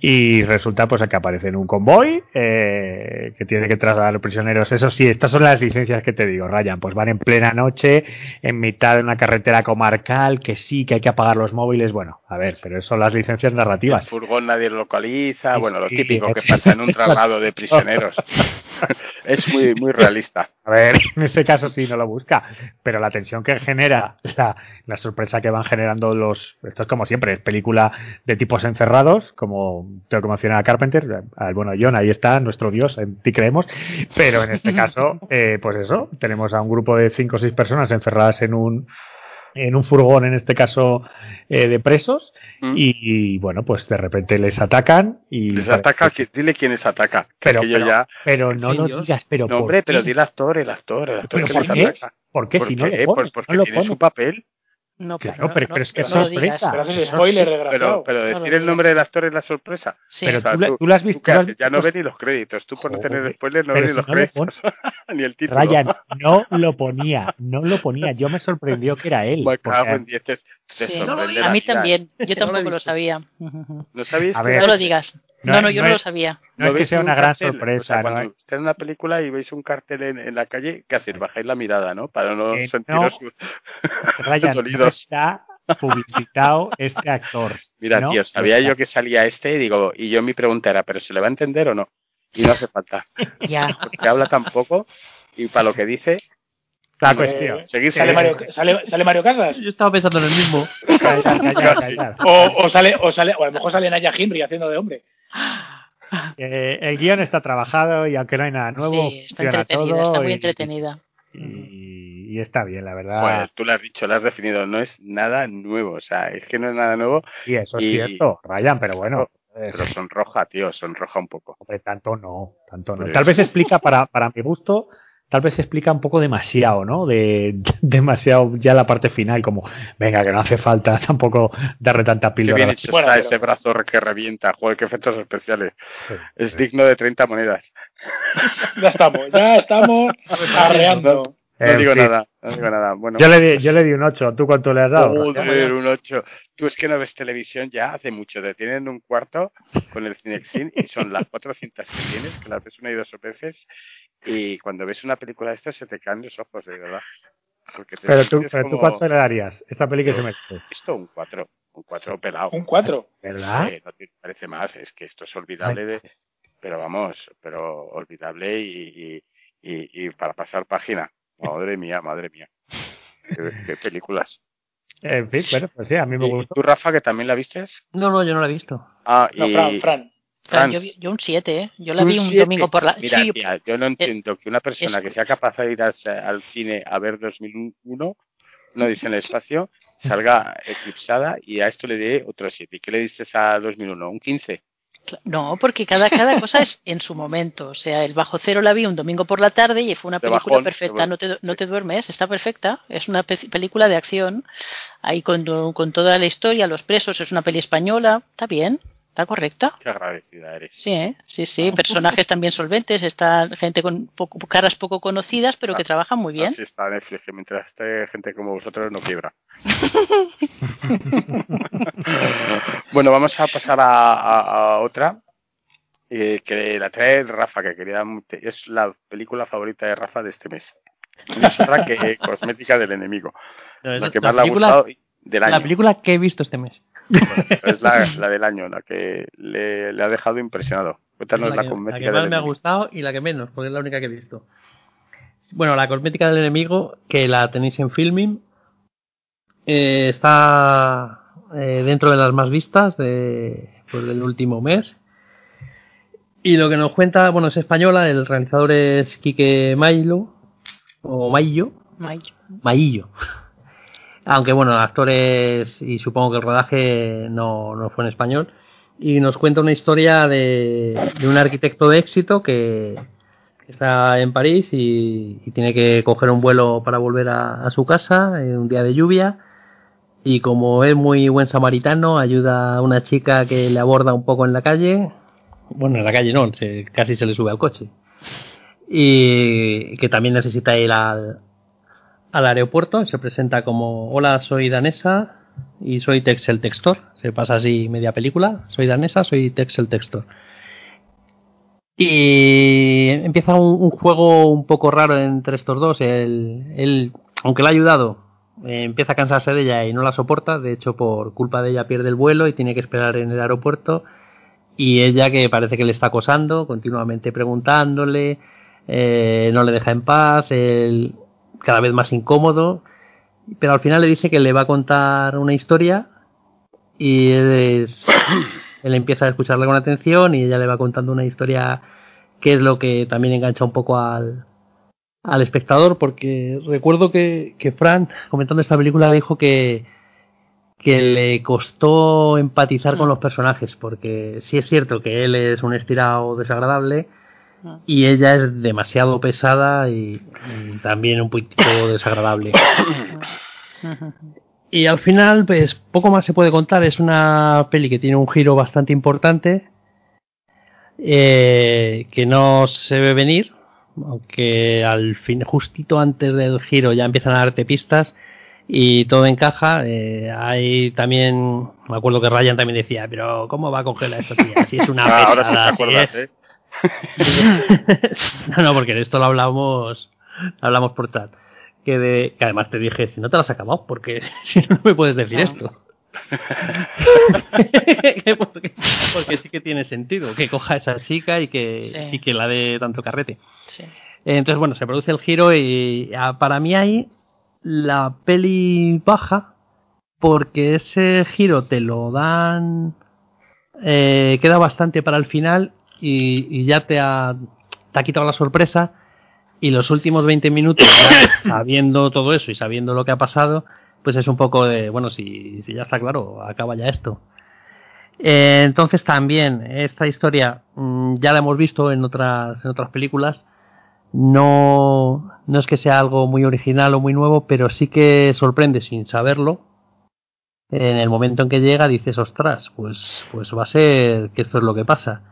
Entonces la, la veo bastante entretenida, pero pero por debajo de lo que de lo que podría suponer o de la nota que le están poniendo en filming o de la pues eso de que es de las más vistas sobre todo por lo que digo porque los personajes ya de por sí te hacen difícil entrar un poco en la peli, aunque luego te enganchan y, si quieres saber esa relación tan rara de, de dónde viene.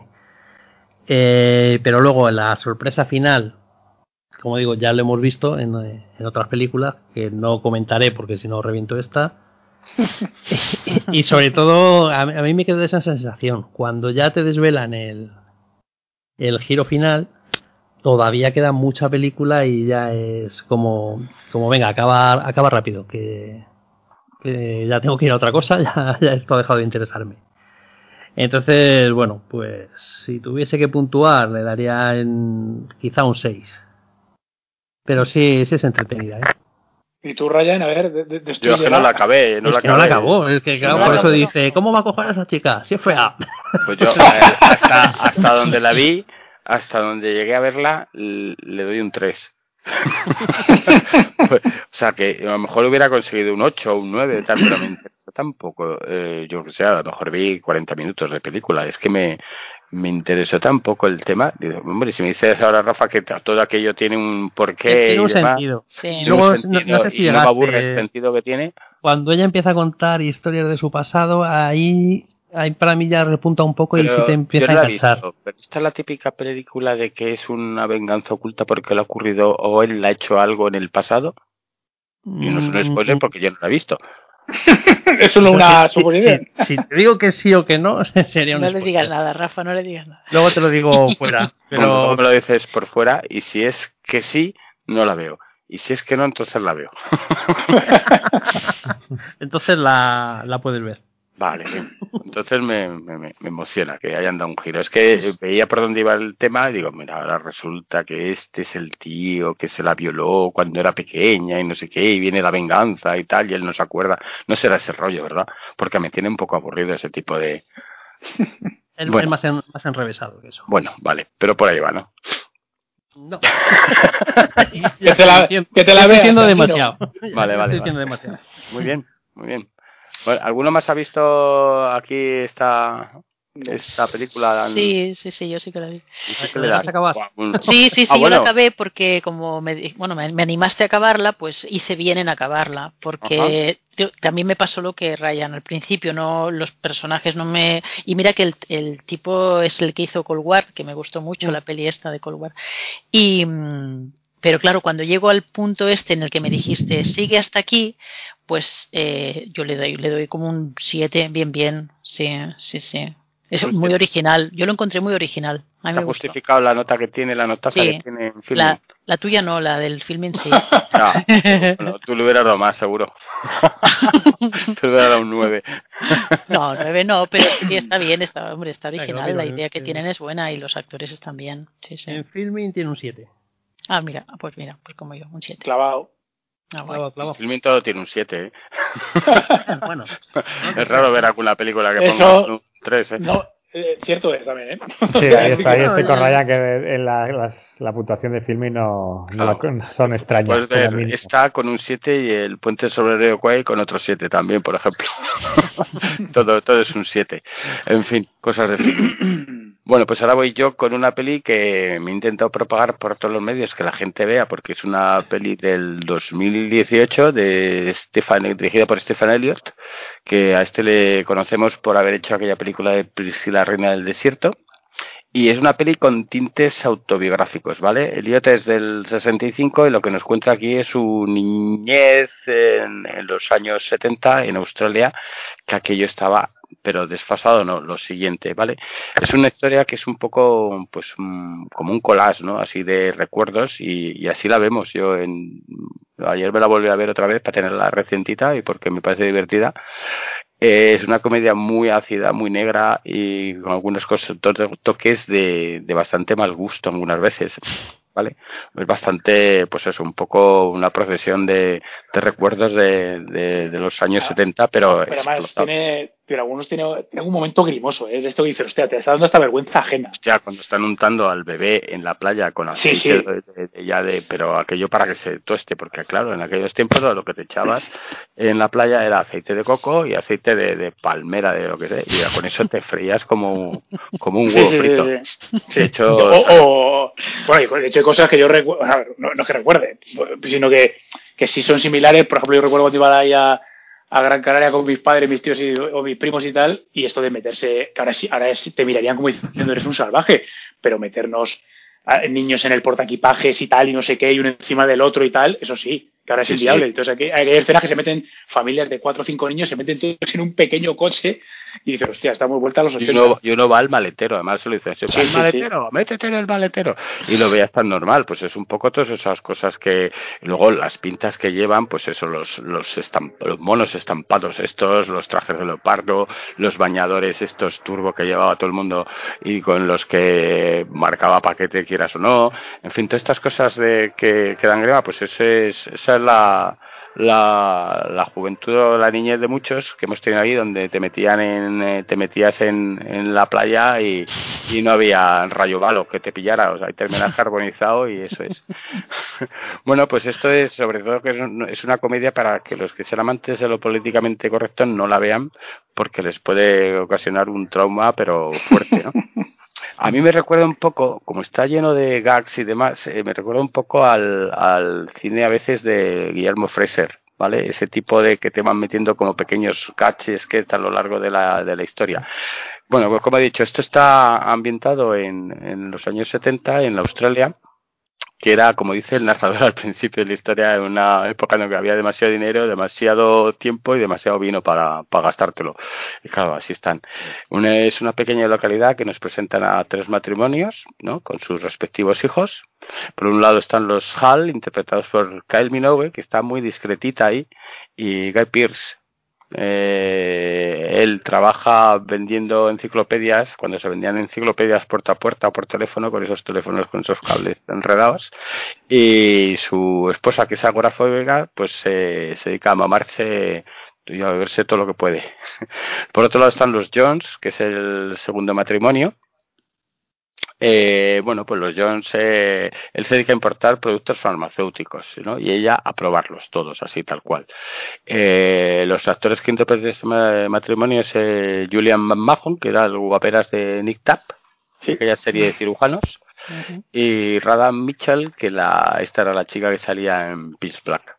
¿Vale? Sí, está, están todas las estrellas australianas. Me sorprendió Sí, cuando vi el cartel. Sí. Sí, sí, es que esto es Australia 100% y muchas de estas estrellas se fueron a Estados Unidos y se volvieron porque, por ejemplo, Guy Pearce va y viene haciendo películas tanto en Australia donde le llamen o en Estados Unidos. No, pero Y- Guy Pearce es el que más más carrera ha hecho, ¿no? De Sí, todos, ¿no? sí. De todos los actores. Bueno, hombre, eh, como actor sí, pero más carrera que eliminó, ¿no? Es la que más. Ah, bueno. Bueno, pero es muy más musical, ¿no? Pues más que No, cinematográfico. no, digo, sí, sí, digo carrera, carrera. Luego ya. Bueno, es está, está- la mujer ya está, ya han- ha entrado en, en una, una edad y ya no creo que quiera estar ahí haciendo carreras de cantar. Bueno, Y bueno, pero aquí, bueno, no sé, aquí está muy discretita, la verdad es que pasa casi Sí. desapercibida si no, si no te fijas. A mí Bueno, me, costó, me costó encontrarla. Sí, sí, eh. cuesta. Cuando, Yo cuando tuve vi, que cuando vi que eliminó, digo, ¿dónde está? donde está, sí. Y además va con ese pelo ahí un poco en plan casco y demás y, Sí. Y la discreta.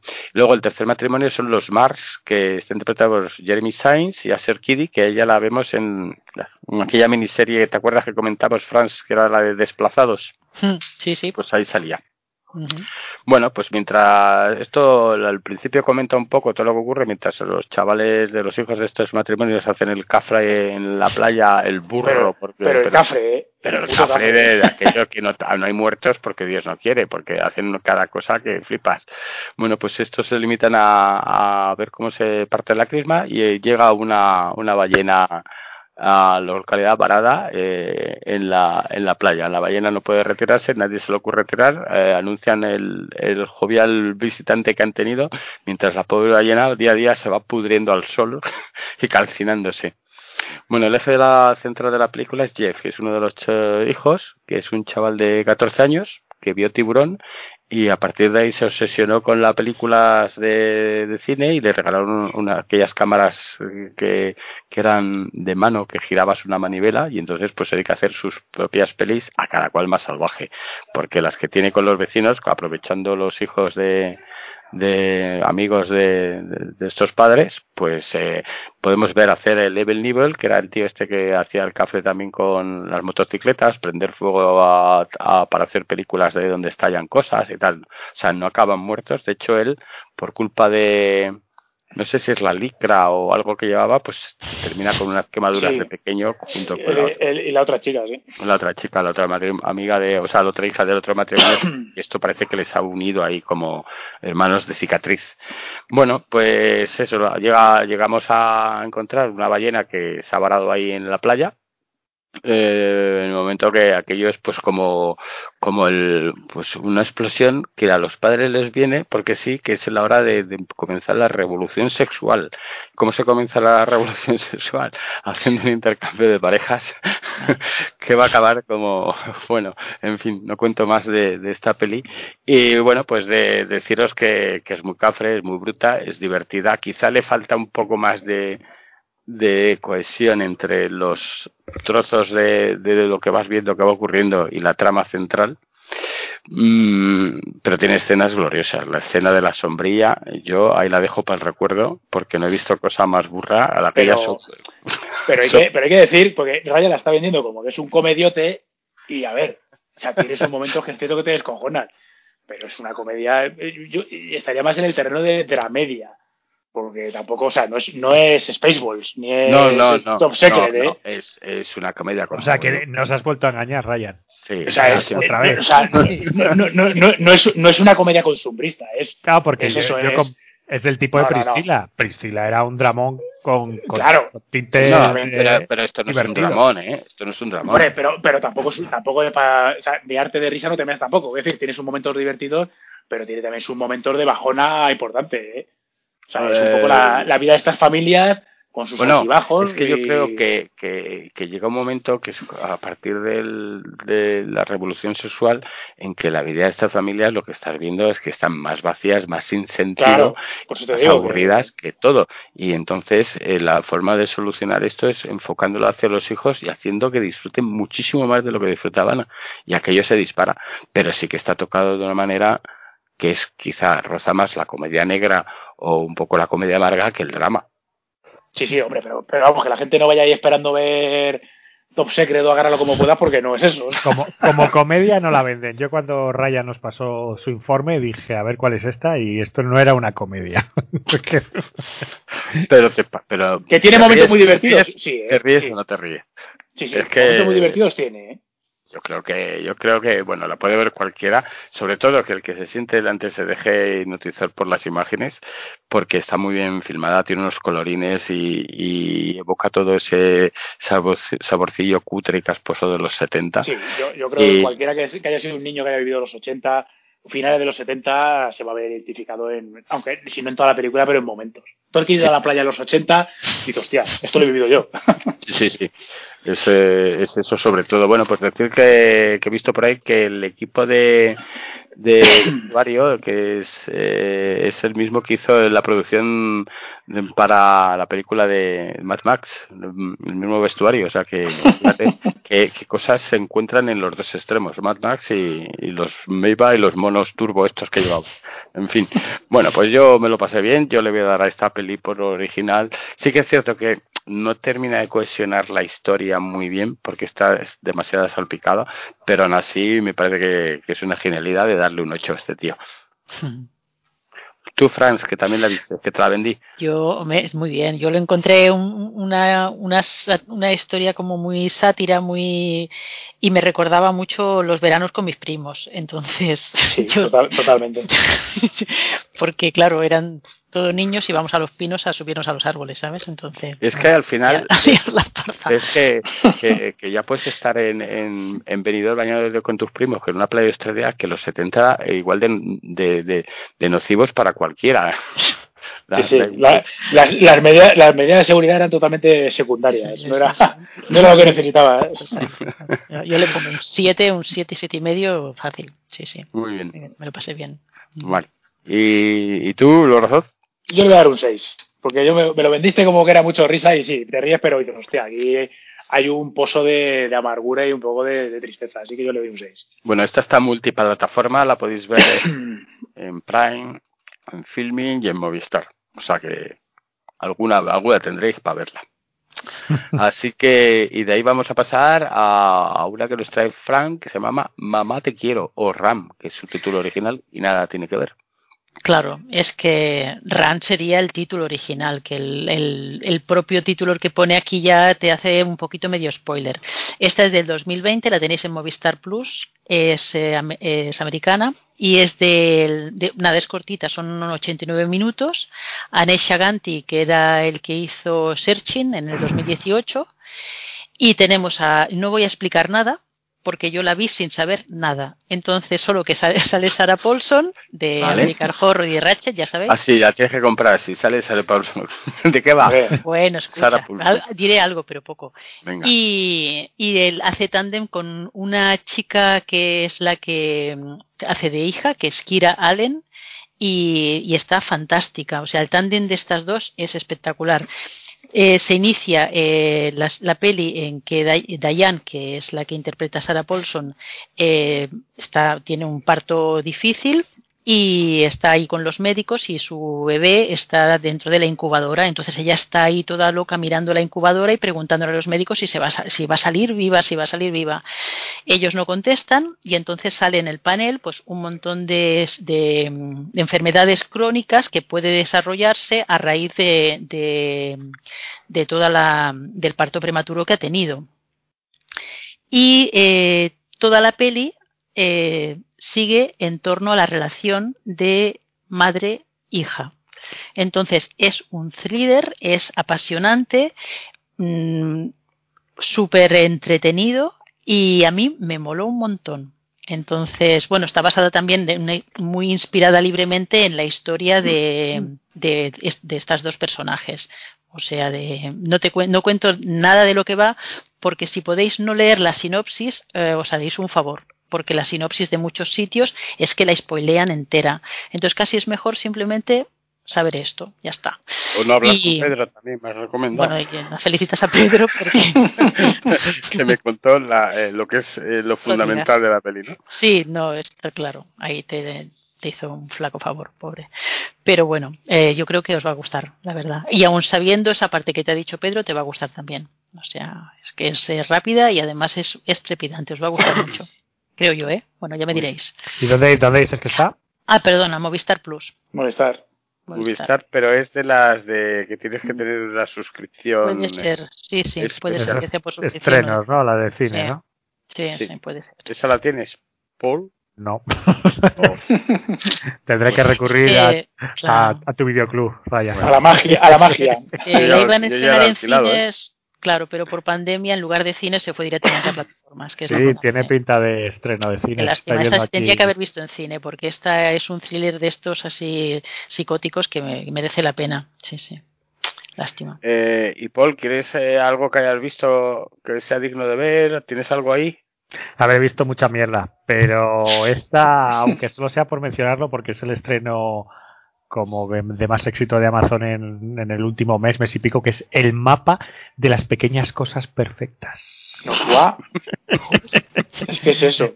Pero vamos, básicamente traigo esta comedia romántica de. Bueno, más que comedia romántica, esta, este drama de adolescentes enamoradizos, porque es la enésima vuelta de tuerca al atrapado en el tiempo. Sí, señor, son dos adolescentes que viven atrapados en un mismo día otra vez. Y la verdad es que os la recomiendo, es un poco lenta, ¿eh? eh por supuesto, Palm Spring es mucho mejor, vaya por delante. Es, que es lo que te iba a decir, que tenemos un listón, tenemos un listón tan alto. Lo que pasa es que al final, por pesada, acaba siendo, acaba siendo entretenida y, y está muy bien como toda la parte eh, llámalo teórica de, del por qué están atrapados en el día y cómo salen adelante. Está bien, porque en vez de ya centrarse en lo que hemos visto de cómo te adaptas, todas las chorradas que hacen, sin, pues, eh, bueno, pues vemos a un tipo que en el fondo se dedica, tiene que estar el mismo día, no sabe salir y se dedica como a buscar, por eso se llama así, como los mejores momentos para entretenerse, como los mejores momentos del pueblo que puede haber donde ellos viven y calcularlos. Así un poco un tono romántico, juvenil, de estos que sabe raya que me encantan. Esos que tanto te apasionan. Eso es. Pero está, a ver. Es un poco como aquella que, es, eh, que estrenaron a ver si no me acuerdo el título, pero era una familia que podía viajar a través del tiempo, a través de un armario ¿Te acuerdas? Seguro que lo has visto porque es tu target, pero total. Sí, bueno, me suena, pero. Sí, era un pelirrojo que.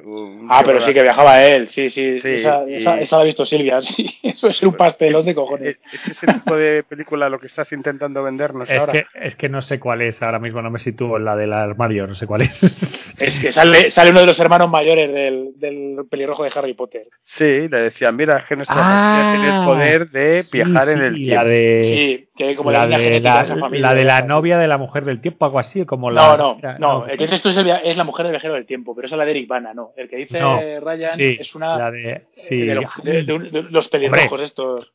Sí, es del tipo este, sí, ese es el del director de. el director de Notting Hill y sí, cuatro horas y un funeral y hombre, esa molaba, pero esa era buena. No, esa era buena. ah, que esa era la buena. buena. que esta, esta debe ser ya de cágate. Sí, con, con, Rachel McAdams, sí, sí, esa película. Sí, esa, esa, exactamente. vale, o sea que esa es buena y esta dices que es un poco más floja. Ha, dicho, ha dicho cojonuda, eh, que era buena. Bueno, vale. A mí me gustó, me da rabia que no me ese nivel. No me sale el nombre, es una pena. Eh, sí, es como. Ay, ¿cómo se llamaba? Qué putada, ¿no? Bueno, eh, sigue hablando, sigue hablando que te la busco. Búscamelo, por favor, sí, que mi cabeza ya no da para estas alturas de la vida. No, eh, no, esta es básicamente la, la, otra vez volviendo al tema de atrapado en el tiempo, o el día de la marmota, o llámalo X.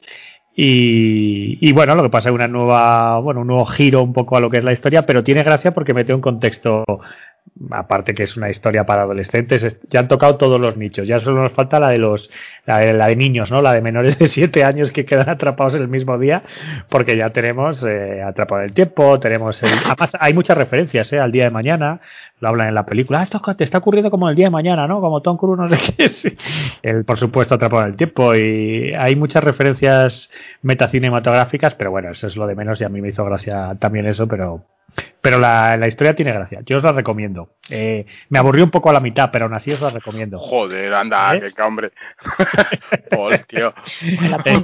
Está en Amazon. Que hay, gente que cree, hay gente que cree en lo que dices, tío. Le estás mandando ahí al suicidio. No, darle, darle una oportunidad. A ver, es medio de género. Si no, si es una peli de romanticona de dos, dos chavales que ya están más vistos que el veo paso. Pero ella además tiene bastante carisma, la, la actriz protagonista tiene gracia. Se regodea demasiado, ¿no? Demasiado poética y se, se queda un poco pija, pero, pero es que la historia del trasfondo, el por qué me ha gustado, es, es original. Pero bueno, aún así Palm Springs, que creo que ya también se puede ver en Movistar, eh, ya no en el solo del eh, sale a mil vueltas. Eh, bueno, también el target que es distinto porque ahí ya son, no son adolescentes los protas, pero, pero bueno, Ya está, ya no voy a decir nada más porque el resto que he visto ha sido bastante. Bueno, y ahora comentar los próximos extremos que van a, van a surgir así que hemos podido ver. Pues, por ejemplo, hemos visto Monster Hunter, que y lo hemos sufrido. bueno, lo hemos sufrido por la edad, yo creo, ¿no, Fran? ¿Tú por qué te dormiste? Sí. Bueno, pero, pero, pero, pero aquí mi pregunta es, Ryan y Frank, que sé que la habéis visto. Si vosotros no habéis jugado al videojuego en el que se basa, ¿qué, qué motivos llamó para verla? Bueno, Pues- ya sabes, yo porque, No, yo- yo porque vi- este me lía. Hombre, te dije que habían puesto mandanga y entraste ahí, pero vamos. Yo dije, hombre, si es mandanga, loca. perfecto, hombre, porque la Mila Jojovic a mí me gusta, porque esta chica es chica de acción, entonces yo digo, bueno, esto es de acción. Pero, Y- y, y perdonad otra vez que se interrumpa, que ya me ha venido mi noticia de Paul de hace varios meses. ¿Cuál era el chiste que los chinos, lo, lo intuíais? ¿El chiste vejatorio hacia los chinos por el que prohibieron la exhibición en China de esta película? ¿Lo Bueno, el- el- el protagonista de, de esta película es Tony Ha. Sí, sí, Eh, sí, eso es lo que comentamos en las noticias, sí, pero ¿qué le dice Milla Jovovich para que parezca que se sintieran todos los chinos ofendidos? ¿O el doblaje o en inglés nos ha perdido? esa- Pues eh, no sé, yo no profundicé tanto en la peli. me, traía, me traía por culo. sale, sale Romperman, te puedo decir, que es lo que más me moló junto a la Jojovic y que Romperman. Mira, se llama, la que dices tú, la que comentaba antes Paul, se llama Cuestión de Tiempo. Eso es, A Blink of Time o algo así, sí, sí. About Time. About Time. Pues nada, venga, a seguir, perdona, perdona. Bueno, pues Hunter. nada, eh, pues Ya the están, película- están ya, lo- ya están los trailers en los cines, con, con lo cual ya en breve, quien si se estrena, se estrenará en breve. El hombre detrás de Resident Evil y compañía vuelve con Monster Hunter y su musa, mujer, esposa, amante, todo lo que queráis, es ella. Ah, vale, mira, eh, la polémica escena que han eliminado es, leo textualmente, ocurre en una conversación entre el personaje de Jin Ao Jeong y otro de la cinta en el que el primero dice, look at me nice, que es mira mis rodillas, y el otro le contesta, what kind of knees are these, que es, ¿qué tipo de rodillas son estas? A lo que el otro le- corresponde, chinas, haciendo un juego de palabras entre las rodillas en inglés, que es nice, y el chino. O sea, que ese es el, la Ah. Ah, Y eso es vale. ofensivo. Pues, Hombre, joder, esta- Hombre, la- la- yo creo China ya se que la cogen con papel de fumar, les echan la culpa del coronavirus y ya están los tíos que... era una forma de no exhibir la película en China para no atentar contra la sanidad pública, porque que encima de la gente se contagiara viendo eso, manda huevos. Pues yo pensé que iba así, digo, esto en cuanto lo estrenen, está ahí, Paul está haciendo cola, pero Ah, inmediata, bueno, eso es otra historia. Llego a tener esto en el cine y estoy viéndola, ¿eh? Por supuesto. del tirón, yo creo, ¿no? Claro, claro, yo sí. Pero eso es porque yo soy un soy un subnormal. Pero eres, eres nuestro subnormal.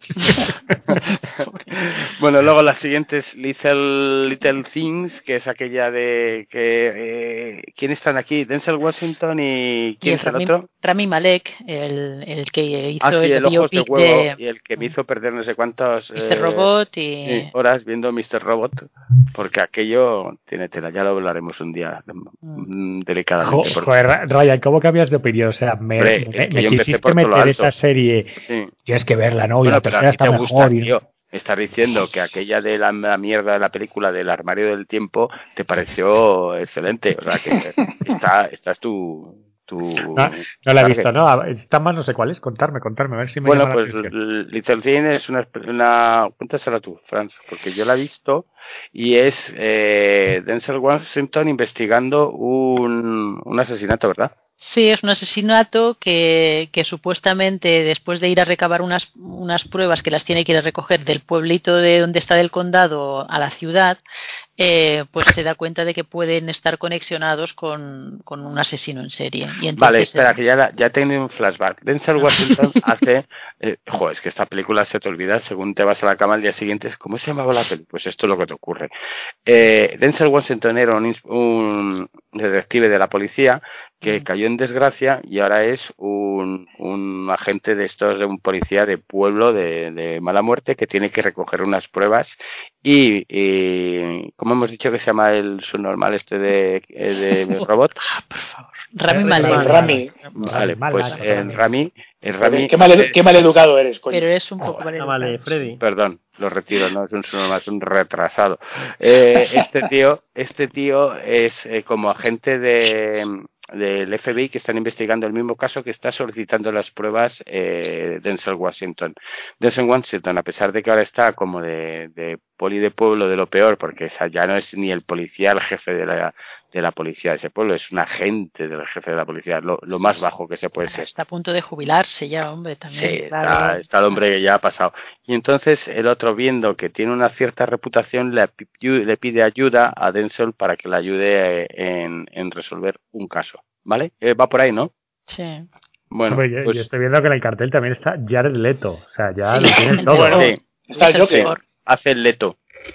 Se hace un leto. Con eso queda todo más que explicado.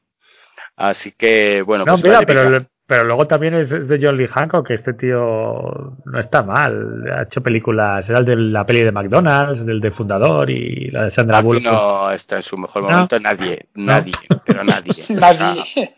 ni ni Denzel Washington que yo la vi por él porque es un actor que normalmente Sí. siempre coge papeles un poco más tal pero está de paseo.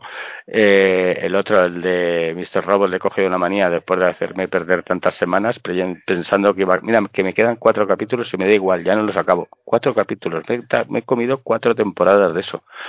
Le odio le odio Bueno, Eh, no está tan mal, ¿eh? No está tan mal, la Paul. No está tan mal. bueno, a Paula igual esto le da un 9, pero vamos, en mi criterio esto tiene un 3. Y, Hombre, a ver, esto es lo que está ocurriendo con este tipo de loca producciones de medio, bueno, vamos, de simplemente que se estrenarían en el cine en situación normal y para recaudar un poquito y no sé qué, más o menos, pero ahora esto sobra, es que no tiene ni hueco, esto va directamente a, a donde lo pueda, se pueda estrenar.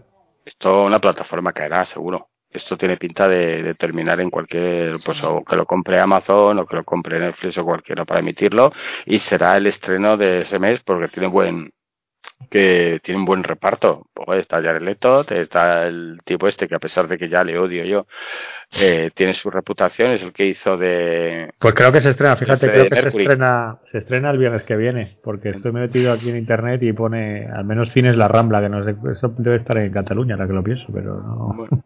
Y luego, pues de esta pasamos a una que es un locurón, que es Willy Wonderland, que es la última estreno de Nicolas Cage. De la que hablamos, la que dijimos que era el Sí. remake un poco de Five Nights at Freddy's, que Sí, hablamos. los, monstru- los monstruitos estos así con pinta Eso de es. peluchines tan adorables y son lo peor. Y esta se la ha comido entera Franz antes que yo. Sí, Ah, yo me lo pasé súper bien. Yo creo que es muy divertida. Súper bien. O sea, yo tráiler y- necesitaba esta peli. Ese día necesitaba esa peli. Y Mm. es un Nicolas Cage, pues, eh, haciendo de Nicolas Cage. Del tipo de película que últimamente lo estamos viendo hacer. Pero además estaba súper bien. No voy a contar nada, por, su- por supuesto. Pero está, está muy auténtico, muy auténtico. Ni la trama siquiera un poco ahí, de- va de un... Bueno, sí, el, sí, el conserje que se encuentra, es un tío que se encuentra varado en una ciudad porque él, eh, se le estropea el coche y entonces no puede pagar a- para reparar su coche y le, le proponen eh, pasar un, pa- pagar la deuda pasando la noche limpiando el Willis Wonderland, que es como una especie de parque temático cubierto, está todo ahí vallado, o sea, vallado con una cadena y tal, es un parque de atracciones animado que está lleno de personajes animatrónicos que una vez fue un parque infantil, una diversión infantil o algo así. Pero el Willis Wonderland, el tipo que le, que le da la llave para que si esa noche limpia, al día siguiente le entregan su coche, pues eh, todo tiene una trama. Y entonces lo cachondo es la pesadilla y toda la historia que se vive dentro de, de la- de- este parque infantil, ¿no? junto con los personajes que salen del, del propio pueblo, que es el pueblo también, la gente del pueblo lo que pasa. Entonces me, me divertí un montón, me gustó mucho. A ver si esto lo estrenan en cine o, o cae en cualquier lado. No Bueno, de, de cine, yo por ejemplo, para cine no la veo. O sea, Si yo voy a Bueno, ver si esto, ya, si ya pocas películas de, de Nicolas Cage caen en el cine. Sí, no te iba a Pero decir, sí. está- pero- A la que le cojan una en el cine debe ser aquello ya, no te digo más. Pero bueno, que saldrán si salen plataformas, está chula. Está muy chula. Vale, y también has visto Silk Road, ¿no? Que también te ha gustado. Pues también me gustó, sí, porque también está basada en, hechos reales y, y sale el Jason Clark, el, este actor también que lo vemos en, que lo hemos visto en varias pelis que no tengo aquí.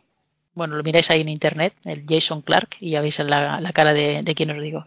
Y nada, es la historia de Ross Ulbricht, que es el creador de una página web de la Darknet, que es el- la página Silk Road que está dedicada a la venta de venta y compra de, estupefacientes. Entonces es todo el entramado que el chaval se monta y, y la policía como intenta, como tienen todo, está todo imposible de, de, de localizar, pues todo lo que lo que el tío hace para, para ocultarse y este ya el Jason Clark lo que hace es de un detective, o sea, un policía que ya lo ponen en plan, bueno, como tú eres mayor y como estás muy acostumbrado a la calle, porque el tío viene de, haber, de haber estado infiltrado y haciendo un, una- un trabajillo de que le salió regular, eh, pues lo, lo defenestran y en lugar de despedirlo, lo mandan a crímenes eh, informáticos. Y entonces, claro, crímenes informáticos, ese tío tiene cuarenta y pico y su jefe tiene 26. Y entonces este jefe de 26 como que lo tiene vehemente, no dice, bueno, métete aquí porque tú con lo mayor que eres no te enteras de nada. Y claro, el Jason Clark lo que está haciendo es, se- según eh, sus tablas y todo el bagaje que lleva de ser policía y de, y de ser detective y estar infiltrado en diferentes sitios, pues el tío tiene otros métodos de poder llegar eh, a, a averiguar quién está detrás de esta página. Y está chulo porque, claro, estás viendo el método tradicional de Jason Clark, ¿no? utilizando sus, eh, sus contactos y, y, la- y lamentablemente los chavales que él dice, bueno, ya sé que, que un jefe de 26 años no te, no te emociona, pero es lo que hay, ¿no? Entonces lo están como ninguneando y realmente el tío va, va sacando cosillas. Entonces está, está bien, está muy chula. Está interesante. Son 100 minutillos, 112 minutos y bueno, yo creo que en breve la tendremos. Jo, mira la Fran, cómo se suelta, ¿eh? Lleva tres programas y ya... Colin, si es que me, me obligas a maestra. luego me dejáis, maestra, ahí- sí, me sí. dejáis a los pies de los caballos. Si es que Ya ves, ya ves, qué tía, joder. Vale. Bueno, pues con esto hemos acabado los próximos estrenos. No hemos hablado de series como Servant, que, que a dedicaremos a un especialillo, ¿no? Sí, y, Y la Wanda. Y WandaVision, que la necesita- Wanda. la Wanda La necesita un, un, un revisionado de toda la serie para darle en el boquino a mi amigo Oscar, que está diciendo que esto es una mierda, esta mierda. Y, y- y- No, pero una mierda no, pero, pero también yo creo que la gente está flipando más de lo que es, ¿eh? Yo la estoy disfrutando mucho, pero... Hombre, pero, pero tú lo estás disfrutando o no? Sí, pero... Con las teorías que sacas ahí, que siempre me pones. Mira, Ah, bueno, yo, claro, el el claro, vuestro eso, lo, plan. Eso es lo, pero eso es lo divertido, que te vas a ir pergeñando y además luego, es cierto que luego te en la boca con ellas, ¿no? Porque yo Claro. a ver, a ver puedo tirar los tiros, pero yo sigo Sí, pensando yo tengo que... varias eh, teorías que me derrumbarán todas porque nos quedan dos episodios para acabarla y yo creo que me las van a tirar todos por los suelos. Haremos un especial de WandaVision para la para los comiqueros y para los que están siguiendo la, el universo cinematográfico de la Marvel, mm, explicárselo bien a todos, y incluido a mi amigo Oscar, que seguro que nos está oyendo. O- Bueno. Oscar nunca, nunca tuvo mucho criterio, Ryan. No, no, la verdad es que no, la verdad es que no. Es que es, es más hater que yo, ¿eh? Joder, qué tío. Sí, eso es verdad. Sí, sí, tiene ahí el nivel crítico todavía más elevado que el mío. Pues fíjate que yo tengo el nivel crítico, que ayer no me acabé el de Servan porque me estaba aburriendo. No te digo más. No jodas, ¿eh? Joder, Hostia, pues Sí, yo- sí, en eso Joder, estoy. pues yo ahora estoy disfrutando a tope, ¿eh? Os sé que os dejo El- estupefactos. eh, ¿Pero es el último el que te estaba aburriendo? Sí, el último. El último, sí, sí. Sí. No tienes, no tienes ni alma ni nada ya. No sé, no sé qué me pasa, pero debe ser el- debe ser la pandemia que ya me ha afectado. Pues eh, voy a intentar verlo otra vez desde el principio, pero es que era como, uff, uff, bueno, en fin. Bueno, bueno, ya veremos. Ya veremos, igual me curo, igual tengo cura, no perdamos la esperanza. Bueno, y aquí hemos terminado por ahora y ahora llega esa sección que todo el mundo espera para relamerse, ¿verdad? Que es la sección del truño de Paul.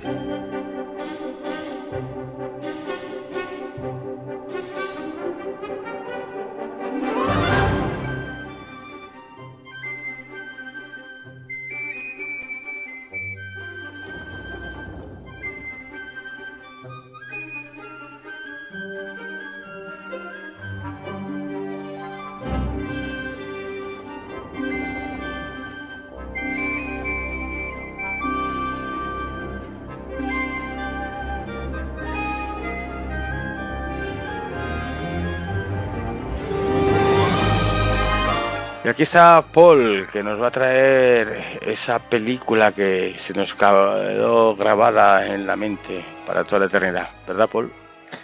Sí, sí, yo creo que se ha creado, o sea, se ha creado un mito esta película, un mito desconocido en el subconsciente. Sí, se. A ver, mirad, yo creo que lo estáis oyendo de fondo porque nuestro gran técnico de sonido lo está, está, está subiendo estos coros atroces que suenan y tan caóticos. Estamos, vamos a hablar del secreto de la pirámide. Película del año 1985, que sé que Ryan ahora mismo dirá, uy, pero este hombre no tiene otro año que ver Pero, películas. de verdad. El mejor. Una, una, no, viste cosecha, cine una en cosecha otra década de tu vida. Bueno, pero Los es que al 90 final. no ibas al cine ya. eh, lo- al final, no sé, tengo cosas ahí, pero me llama, me llama esto, no sé. Y la verdad es que la vi y dije, guau, esto es un truño, el siguiente que pueda la casco porque me volvió a gustar muchísimo. Y bueno, pues eh, vamos a hablar un poquillo de ella, que sé que al menos yo sé que tengo apoyo de Alberto y probablemente de Rafa y Sí, Fran, también, imagino sí, que también. Fran. Fran porque es buena persona. cuento con ello, cuento con ello. Pero bueno, en fin. Eh, pues eso, vamos a hablar del secreto de la pirámide o lo que es lo mismo, eh, Young Sherlock Holmes, el joven Sherlock Holmes, algo que la distribuidora, la ya enterrada, que seguro que Ryan tú te acuerdas, ¿te acuerdas de UIP, United International Pictures? ¿Te Ah, acuerdas que- ese sí, símbolo sí, sí, sí. que era una empresa conjunta que crearon Paramount y Universal para distribuir sus películas fuera de Estados Unidos y Canadá. Pues creyó conveniente no mencionar eh, para atraer más eh, espectadores, en vez de decir Sherlock Holmes, digo, "Pa, pues hacemos una pirámide y ya spoileamos media película. Eso siempre me hizo mucha gracia porque es como es la investigación de Holmes le lleva a eso, pero nada, en vez de decir el jovencito Sherlock Holmes, no, el secreto de la pirámide. Pero bueno, así, ¿qué más da, hombre? ¿Qué más da? Y, y bueno, pero de todas formas, yo creo que esta película, eh, antes de comenzar, debemos resaltar que, que ponen por primera vez sobre el tapete tres elementos que luego se han convertido en géneros por sí mismos. Y a ver, nos vamos al año 85, ¿eh? pensar un poco cómo estaba el cine en ese momento. Eh, pero, eh, por ejemplo, el tema del Origin Story. eh, era algo que hasta la fecha apenas se entendía. Pues eso, eh, no había películas que te contaran el origen, entre comillas, de unos personajes que ya ya habíamos visto en el cine o, o, por ejemplo, pues bueno, en el caso de Sherlock Holmes te estaba centrando en, especulativamente hablando, en qué hubiera pasado en la juventud de, Holmes y Watson, ¿no? Si se hubieran conocido. Pero, pero bueno, esa es Origin Story. Hasta la fecha no eran películas que se trabajaran. Luego metió el famoso Stinger que llamo yo, la famosa escena postcrédito, eh, fue también la primera película que lo utilizó. y probablemente ya había alguno, a- algún otro eh, intento en alguna otra, otra película más antigua, pero este era el más evidente y de hecho era una escena post créditos que te habilitaba la película para futuras secuelas. Y en este caso eh, no vamos a decirlo porque como la peli sé que no la ha visto nadie, no quiero hacer spoiler. y, y luego eh, Lo La peor es que se regodea, ¿eh? eh, claro, hombre, claro, Además que esta peli cuando la echaban en televisión, lo cortaban, ¿verdad? la cortaban. Yo recuerdo eh, a Pumares en Polvo de Estrellas decir, nadie ha visto el final de esta película porque la Yo de, yo de hecho esto lo vi porque antes había sesiones continuas y yo entré a- yo, o sea, yo entré al final de la al final de la, de la anterior que iba a O sea, ver que, yo. que se te jodió entonces, ¿no? O Mm, bueno, tampoco está. No, porque ves un personaje que no sabías quién era y, Ya, como- es verdad, y, es verdad. y yo sí sabía que iba de Sherlock Holmes pues, al título y demás. Entonces, bueno, dice, ah, pues este es, es quien es. Pero pero como pero a ver, también la vi de, de pequeño, yo estaba bien en el cine cuando la estrenaron, que no sé cuándo yo tenía poco. Es decir, que tampoco me jodió la película porque fue como, ah, bueno. Luego Ya. ya, ca- casi más que lo procesé al final. Pero que es eso, Ya. que si no hubiera sido porque la vi en sesión continua, probablemente no hubiera visto los créditos. Si te hubiese levantado, ¿eh? Pues Sí, pues seguro, sí. vamos. A, a mí yo recuerdo, fíjate, que es una de las cosas que más me gustó de, de la película. Yo recuerdo de pequeño que encima, yo es que siempre, como soy, ya os digo, soy un poco ser extraño, me quedaba en la sala y mis padres, venga, por Dios, Pablo. Vamos, lo hubiera ya". dicho, hubieras tenido una, ya, infancia extraña. Pero yo ya ahí me quedaba siempre hasta el final y cuando vi esto, vamos, yo flipé en colores y dije, hostia, Moriarty, qué cabrones, ahí todo, pues eso, me encantó. Pero bueno, de todas formas, el, el- la parte de estos hallazgos, se puede decir, de estas famosas escenas post-crédito o esta origin story, eh, fue la que tuvo la primera escena CGI o con animación por ordenador fotorrealista. En, bueno, pues era el momento en que estaban empezando a surgir películas que usaban el ordenador como efecto especial. Tenemos las motos de Tron como más, eh, bueno, eh, más elemento evidente de película anterior que ya usaban los ordenadores, o incluso las naves del último Starfighter, otro truño, y no voy a decir más, que puede estar a la vuelta de la esquina. Cuidado Eh, caer. y, pero bueno, en el fondo se puede decir que eran animaciones como muy computerizadas, como les gustaba decir en su momento, pero estas aquí pretendía, eh, bueno, pretendía ser fotorrealista y es la primera vez que, que de hecho Pixar estuvo detrás de- del desarrollo de esta escena. Y bueno, para los que hayáis visto la película y para los que no, pues eh, es una escena en la que una vidriera cobra vida y ataca en este caso a un, a, a un cura o un obispo, no es un cura, sí, un, un monje X en, en una iglesia y, y está muy bien hecha. De hecho, una de las cosas que a mí me sorprendió viendo la vista pues hace mes, mes y pico, dos meses, es que no cantan nada los efectos especiales. O sea, es, es bastante sorprendente la calidad eh, visual que tiene la película y sobre todo a nivel de estética, o sea, no, no choca absolutamente Pero nada. porque son, pero porque muchos son, bueno, muchos son, la mayoría son físicos, más allá de la vidriera, Claro. es el primero que se vendió como el super CGI, y como sí, también sí. es, y como también lo hacen con algo plano, como es una vidriera, claro, pues no canta tanto, porque no está intentando hacer una figura tridimensional, y el resto son, son de stop motion y tal, que están de lujo, porque de hecho la escena que no, no la misma no es, es la, en la que las lámparas se vuelven locas y salen Sí. serpientes y tal, está hecho de lujo. O sea, sí. sigue funcionando. Estamos, vamos, es volver a verla, es sorprendente porque, bueno, así son miniaturas, eh, las animaciones, pero es que no, de verdad que no choca. Yo, lo, eh, volviendo a ver, he visto cosas que han pasado el tiempo mucho peor eh, que esta, que es, por ejemplo, el, nuestro querido Runaway Brigada Especial, esa peli daba pena, la verdad, comparado con esto. Sí, ya sé que me, me ha dejado marcado este visión, revisionado de Runaway, pero es verdad. Y no, no, pero aquí la verdad es que eh, la película ha mantenido todo. Bueno, ya para centrarnos un poquillo, pues la historia mm, eh, es bastante actual en cuanto a su contenido, pues nos narra qué hubiera pasado si Holmes y Watson se hubieran conocido en el primer libro de Conan Doyle. Eh, en vez del primer libro de Conan Doyle, perdón, pues en los primeros, años anteriores, cuando estaban estudiando en una escuela elitista del Londres victoriano. De esta forma, pues eso, eh, ya conocemos el futuro de la pareja, pero nos plantea, yo creo que la brillante idea de descubrir cómo fue el germen de tan magnífico tándem. Y de hecho lo hace bastante bien la película, en el fondo, que consigue sacar una química entre los dos que, que, que se, vamos, viajas con ellos en esos momentos, ves a Holmes, eh, ves ese germen, bueno, era muy, era muy homenaje un poco Chris Columbus, nuestro querido guionista favorito por Gremlin, Los Goonies, director de Solo en Casa, de Harry Potter. Bueno, de hecho Harry Potter, eh, J.K. Rowling no lo ha dicho claramente, pero vamos, es evidente que esta película tiene bastante, bastante poder de creación en la mente de la señora Rowling y su Harry Potter, porque bueno, es, se transcurre en un colegio, eh, hay una especie de trío medio, entre comillas, eh, no amoroso en este caso, pero está Holmes, Watson y la chica de la película, eh, hay una especie de malo, malvado oculto dentro de los profesores. Hay bastantes coincidencias que uno cuando las empieza, empieza a sacar esos paralelismos típicos de Oliver Stone y JFK y nuestras conspiraciones favoritas eh, acaban, acaban siendo parecidos. Pero, pero bueno, como nos cuenta cómo Holmes y Watson se hacen amigos y al mismo tiempo se ven involucrados en la investigación de una serie de asesinatos relacionados con el mentor de Holmes, en este caso el profesor Wax Flatter, genio incomprendido y parte implícita de un terrible secreto cometido cuando quiso construir un hotel en Egipto con desastrosos resultados. Y eh, lo que Véndela está bien, como ¿eh? quieras, Eh, ya, eh. sí, sí. Mira, me está subiendo el, el hype.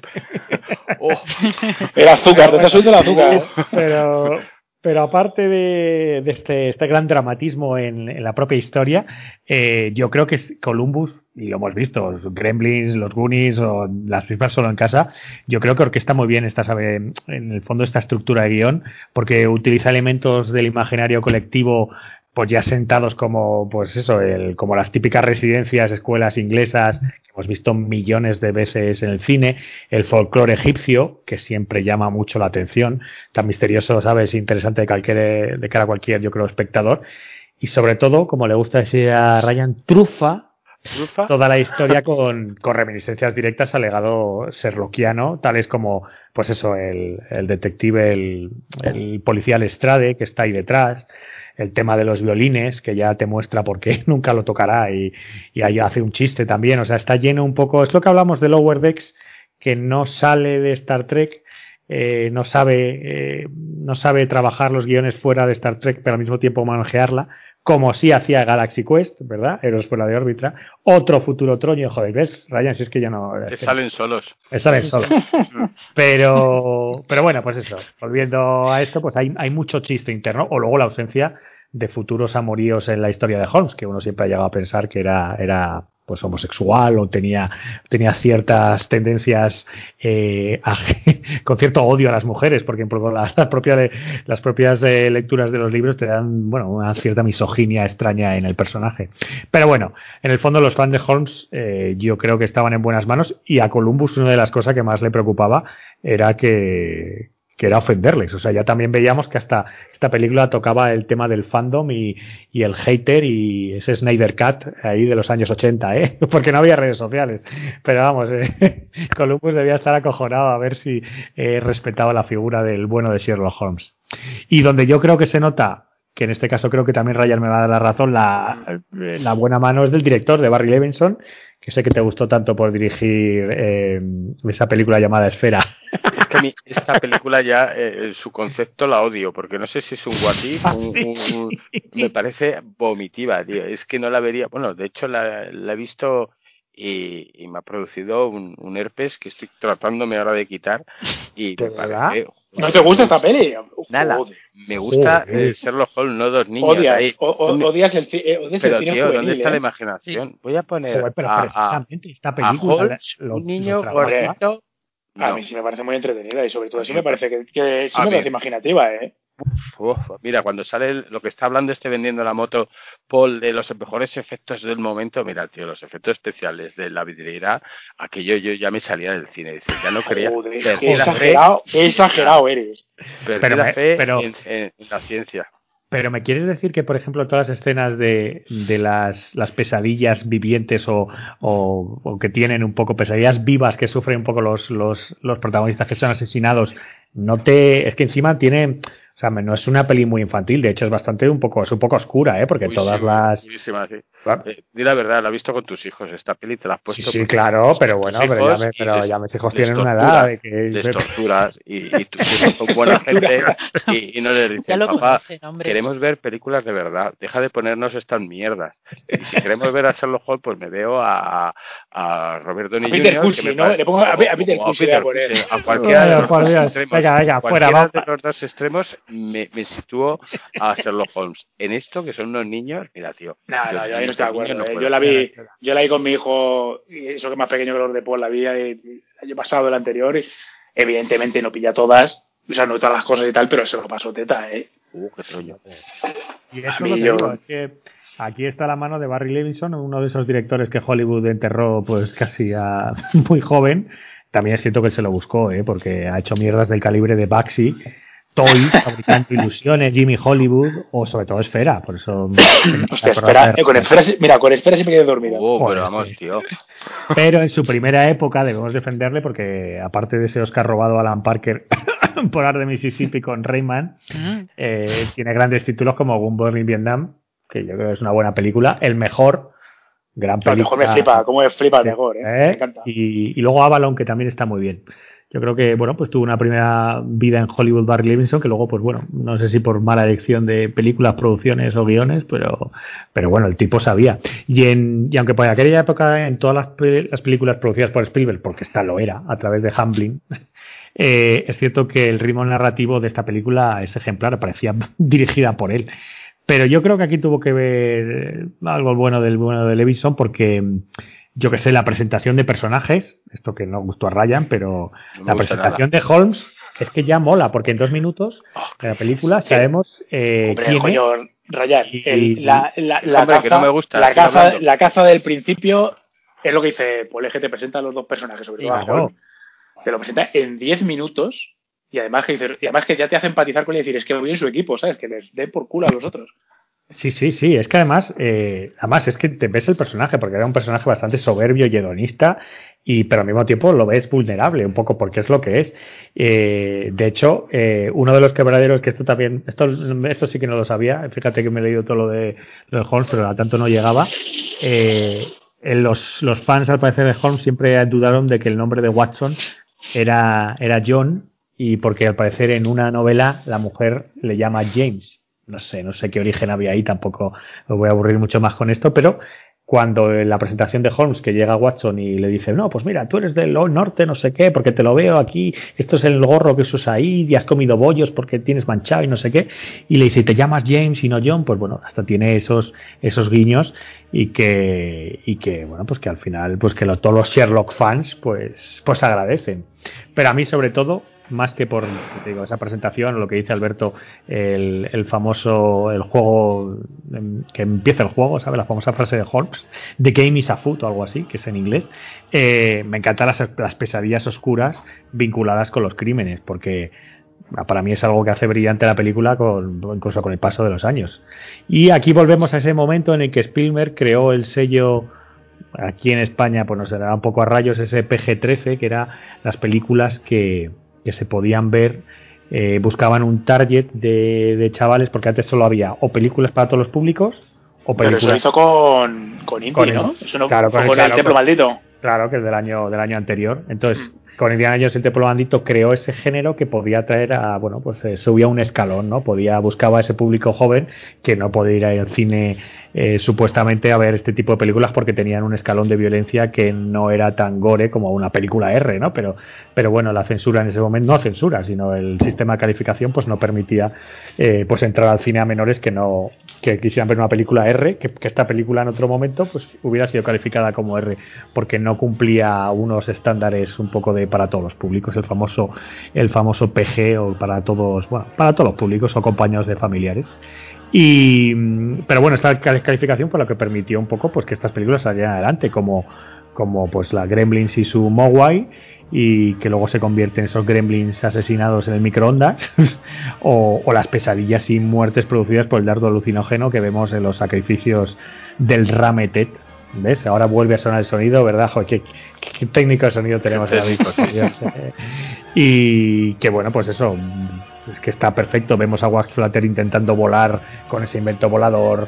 Eh, las, las, las mini. Hay unas mini. ¿Cómo se llaman? Unos, unos grifos. No, sí son grifos, ¿no?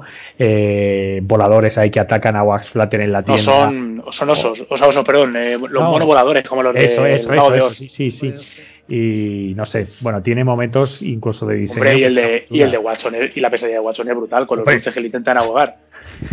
Entre, es que todas las escenas tienen eso, aquel atacado, la del pollo asesino, y luego y luego el quemado por las pequeñas serpientes decorativas, o la evidentemente la habilidad del caballero medieval, o amenazado con meterse dentro de, de un... de- es que claro, los, los grifitos esos pequeños o los, los bichos voladores se le meten dentro del cuerpo, que eso acojona a cualquiera, por eso yo digo que, no sé, eh, a mí me parece que está muy bien. Y, mm, y bueno, por supuesto, cuando el, el bueno de Watson es acosado por los, pastelitos, que parece que empieza como el show de los teleñecos, anda, qué monos, no sé qué, hasta lo dice el personaje, y de repente se le meten en la boca y le intentan ahogar. En fin, o sea, es como. yo creo que conjuga un poco pues esa sensación un poco aventura, eh, película un poco más oscura y, ya está. Pero sobre todo el culmen para mí es ese culto oscuro de origen egipcio con pirámides, dioses paganos, túnicas, sacrificios, cultistas calvos, por supuesto, tiene que ser los cultistas calvos, ya sabéis, no tiene desperdicio, o sea, y, y para mí es que es, para mí es que es redonda esta película, yo le doy un, le doy un 10 porque eh, para mí eh, Acabas, no, acaba- acabas de matar, acabas de matar a Ryan. ya, ya, para mí, para mí es que está perfecta desarrollada, está muy bien evolucionada hasta un clima final que es cojonudo, donde vemos además a Holmes batirse en duelo con su futuro archienemigo y ves morir al amor de su vida. Esto es un poquito lo que está un poco más con, bueno, con alfileres, porque Bueno, la relación con para- ella, eh, pero bueno. Para hacer que. O, o un poco justificar lo frío que es, ¿no? Con el- Sí, sí, claro, está claro, ¿no? Es que luego encima eh, juega con un poco ese futuro de Holmes que todos conocemos y que, que está muy bien. Es que yo creo que además sienta los, cano- sienta los cánones de... Eso sí que es una precuela y no las de Lucas. Pero, pero bueno, eh, al final es que eso está todo también, también hecho y también narrado, de verdad. Es que yo no me aburro de esta película. Ya los Goonies puede ser mi debilidad absurda, pero eso entiendo que es un, un guilty pleasure, pero es que esta me parece redonda, lo cojas por por donde la cojas. Tiene, bueno, luego tiene chorradas como que Watson creció tanto, una anécdota que se quejaron muchísimo porque es que tuvieron que cambiar hasta planos enteros, porque creció, el chaval creció tanto durante la producción que al principio pues era mucho más bajo que Holmes y al final casi le ya, era la misma altura. Entonces veías a Holmes que tenía que subirte a un, a un taburete para, para acabar los planos finales de la película. Pero, pero bueno, es cierto que la película, aparte de chorradas, bebe de la cultura Spielbergiana como más copia o no elementos como esa camaradería tipo Goonies de Holmes y Watson o la secta digna heredera al templo maldito, pero el conjunto, yo que sé, que aparte absorbe todo y lo mete ahí en una cajita bien montada, bien decorada y para mí lo hace algo completamente nuevo. Y luego, ya para acabar, mención especial a esta mano sonora que sigue sonando detrás. Ramete, Ramete. más, más se, te queda, se te queda grabada en la cabeza. Sí, sí, sí. Bruce Broughton para mí un, un tipo a reivindicar dentro de la música de, de Hollywood. Eh, vamos, compone tanto la sinfonía principal como, como el famoso Ramete del el himno de la secta. Sin palabras. Un 10, Ryan. Que ahora, ahora quiero, quiero tus cuchillos. Ya está, me callo. Venga, lanza, lanza. Estoy aquí. No, no, yo ya sé que a partir de cierta hora te, te entras en estado de frenesí. Es como Gremlin. Y, sí, sí, y cualquier visión de, de un hombre calvo con túnica te parece sublime. eh, los niños gorditos comiendo pasteles, en fin. Eh, pues eso, que que no la encuentro, no la encuentro. Es que nunca le encontré a esta película la, la gracia. Mira que me la vendieron de mil formas, que era como muy aventurera, que tenía ahí los personajes y tal. Pero de verdad, ¿eh? yo hoy ya te he dicho que o en un extremo me voy a Robert Downey Jr. para ver un Holmes reciente y más macarra y más diferente, que poco tiene que ver con el literato, y o si no me voy con el personaje de, Peter Cushing. Y a mí que este niño pues nunca me cayó bien, y su amigo, que se hacía pasar por... Se hacía pasar. es que ninguno de ellos, y no sé. En fin, que, que bueno, que yo le doy un 3 y... Un 3. Sí. sí, sí. Rafa, que estás muy callado. ¿Tú qué le das? Sí, yo le doy un, un 8. ¿Ves? ¿Ves? ¿Ves? ¿Ves? ¿Y Franz? Bueno, es que yo ni me acuerdo de ella, te, te digo la verdad. O sea, sí, la vi hace muchísimos años y en su momento, más joven, a mí esta peli me, me encantó, me gustó muchísimo. Pero te hablo de cuando la vi. Ahora, claro, no lo sé. Pero en aquel momento el tío hubiera metido un 8 perfecta, perfectamente. claro, pero claro, en pero aquella en su época, eh, ¿eh? ojo. Y yo sí, tuve sí, la desgracia de padecerla no, hace unos meses. Claro, no lo madre sé. Igual ha envejecido miedo. perfectamente. Yo creo que ha envejecido bien esta película. Yo la vi hace relativamente poco y A ver.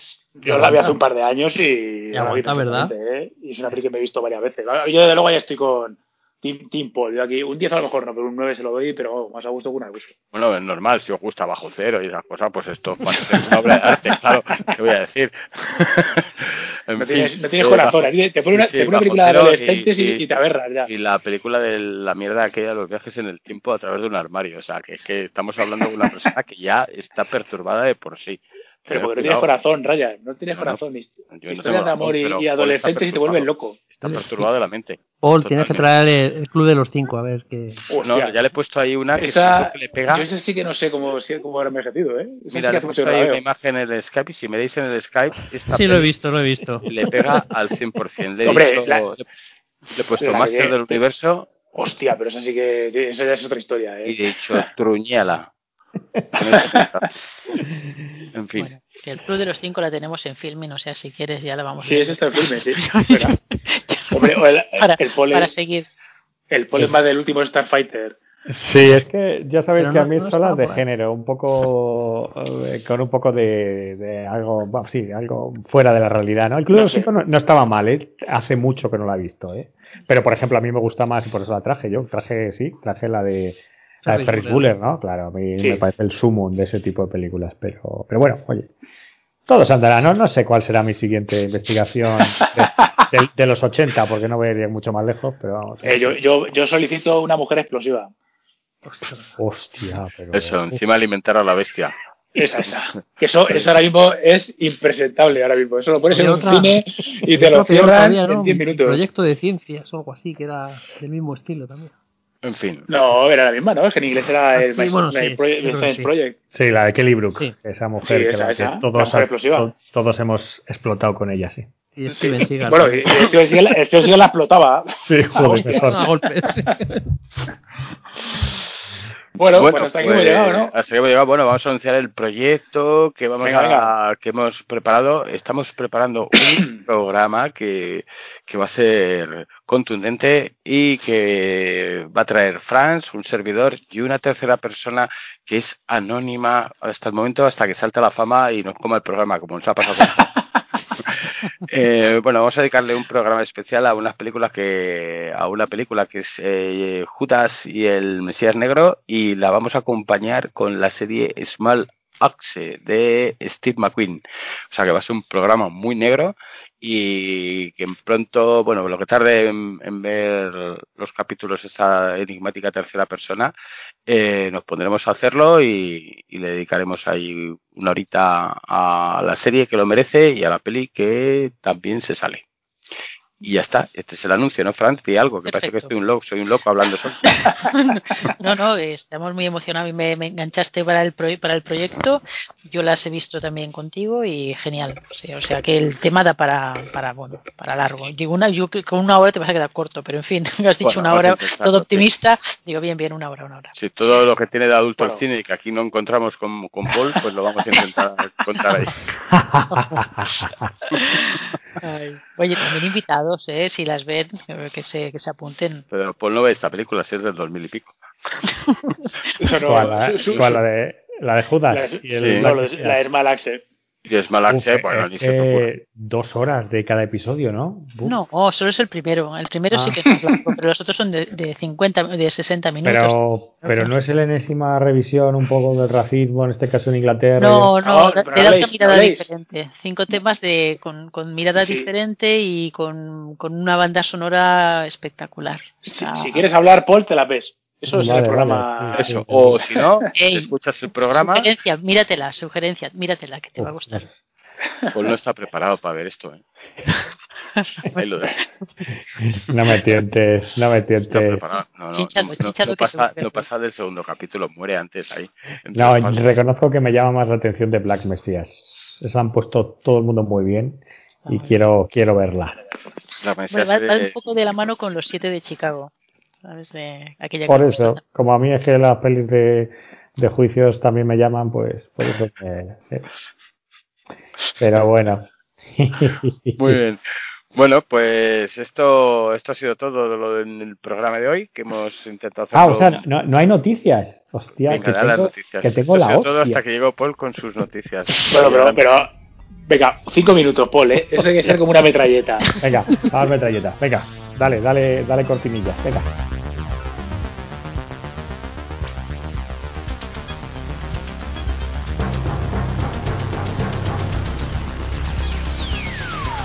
Venga, venga, venga. La única sección de noticias que cuando la hayes ya están archivadas en la hemeroteca. Claro, que no tienen ningún sentido. Oh. Venga, va- vamos. Dale, dale. Ronald D. Moore se va a Disney. El creador de la nueva serie de Galáctica y co-creador de Para toda la Humanidad y Outlander se va a Disney para desarrollar y trabajar en proyectos exclusivos. Se dice que tenía una oferta mejor de Sony, donde llevaba colaborando 10 años, pero que le interesa trabajar con las marcas de Disney. Se Star Wars. Una peli de Star Wars. Estabas contento, Ryan, con esta noticia? Joder, pues, eh, joder, pues entre eso, entre este, Ryan Johnson, el Taika Waititi y tal, al final vas a tener Star Wars para todos los colores. Está bien, no, no, yo creo que esto es un buen fichaje por parte de Disney. Venga, más. Despiden a Gina Carano del Mandaloriano por comparar republicanos con judíos de la Alemania nazi. Literalmente, sus publicaciones en las redes sociales denigrando a las personas por su identidad cultural y religiosa son aborrecibles e inaceptables. Esto fue lo que dijo Disney. Bueno, la Ella despiden dijo- por trabajar para Disney. Si Sí, hubiera trabajado para otra compañía, no hubiera pasado. Bueno, los judíos fueron golpeados en las calles no por soldados nazis, sino por sus vecinos, incluso por niños, escribió la actriz que da vida a la marcha al Cara Dune. Debido a que la historia se edita, la mayoría de la gente hoy en día no se da cuenta que, que para llegar al punto en que los soldados nazis pudieron arrestar fácilmente a miles de judíos, el gobierno primero hizo que sus propios vecinos los odiaran simplemente por ser judíos. ¿En qué se diferencia eso en odiar a alguien por sus opciones políticas? Acaba de salir la noticia, te complemento, de que ahora parece que pasa al contraataque Gina Carano. Sí. Que va, va a denunciar a Disney por bullying. Bueno, denunciar no lo sé, pero por lo menos está acusándola ya de, de que le han hecho bullying. Bueno, Pues eh, eh, los abogados lo que tienen, si tú les Sí, pagas sí. te defienden. Claro. bien. Vamos, yo soy de la opinión que no hay que separar al artista de su pensamiento. Es decir, Claro. yo entiendo que, que Disney la eche, porque Disney es el, el blancor, ¿no? Es todo lo, lo happy, todo lo bonito, y no quieres tener una bocazas en tu esto. O sea, puedo entender su punto de vista, pero a mí no me parece bien que eches a una piba o a un pibe por ser subnormal. Pues Pero- es subnormal, bueno. Pero, pero sabes, te han avisado porque la habían avisado. No, sí, sí, a ver, que por eso digo que yo entiendo Sí, que la echen porque... pasó antes, sí. que yo, yo entiendo que la echen porque ya no es la, no es la primera vez, tenía declaraciones trumpistas y, y- y barbaridades, por eso digo que entiendo que la echen. También yo creo que la piba es gilipollas. Es decir, Sí, si la es que es eso, por activa, final- por activa y por pasiva, pues cállate. Es que al final yo creo que yo no entiendo cómo puedes dinamitar tu carrera con semejante, o sea, si estás Hombre. ya en un nivel en un nivel un poco de, de, llámalo de conocimiento público de, o de fama, Hombre, y con, y con serie y con serie en ciernes o a la de un Marsa, decir Claro. que por mala que sea, sabes que tienes la vida asegurada de alguna manera, pues, hay que ser Sí, muy es que- estúpido. No, pero igual, pero está ocurriendo ahora. Si es que parece que esto está a la orden del día, porque esto también, la uno no es la noticia, pero sí lo es, vamos. eh. Army Hammer, el tipo este, el de. Bueno, pero eso ya es, El eso ya es llanero otra historia. solitario. El de sí, bueno, el Sí. hemos visto el de, el de, el de Your Name, ¿no? ¿Cómo era? El de la peli esta de los dos gays, así, muy bonita, broma muy tan de, actual, ¿no? Eh, Sí, que sale, Pues- sale, sale Muad'Dib. ¿Sale, sale quién? Muad'Dib, Por- por la ¿no? Sale por la 3. Ah, claro, es verdad, sí, señor, claro. y Pero bueno, da igual, que este también ha conocido Llanero Solitario, él se la han querido lanzar varias veces, pero claro, de repente ves que a quién se le ocurre poner comentarios lascivos, caníbales eh, en, en redes sociales a, a posibles ligues. Pues bueno, en fin, pues otro que ha perdido la carrera, pues otro más, otro más. Pero bueno, venga, a la fuera, Gina Carano, te queremos mucho, vete con tus películas, que ahora va, Hombre, a realmente películas- el personaje que hace Gina Carano eh, es, es que lo puede hacer cualquier otro, es que se ha jugado a los cuartos porque sí. Sí, sí, Tampoco totalmente. tiene ahí un papelón. y que, que para vaya, sí, la cuestión es que ¿por qué, por qué, por qué eres tan torpe, por qué de verdad hundes tu carrera de esta manera, no sé. Pues porque se supone que ella vive en el país de la libertad y se lo ha creído. claro, se ha creído lo que venden. Entonces, pues no sé, to- eh, tú estás trabajando con una compañía como Disney y Disney mm, te la, te la con- te ata corto. No te pases a hacer comentarios y menos de este, de este nivel. Sí, pero, Aunque- pero es lo que decía Paul, pero es que ya te lo han avisado. Si es que eres tonta.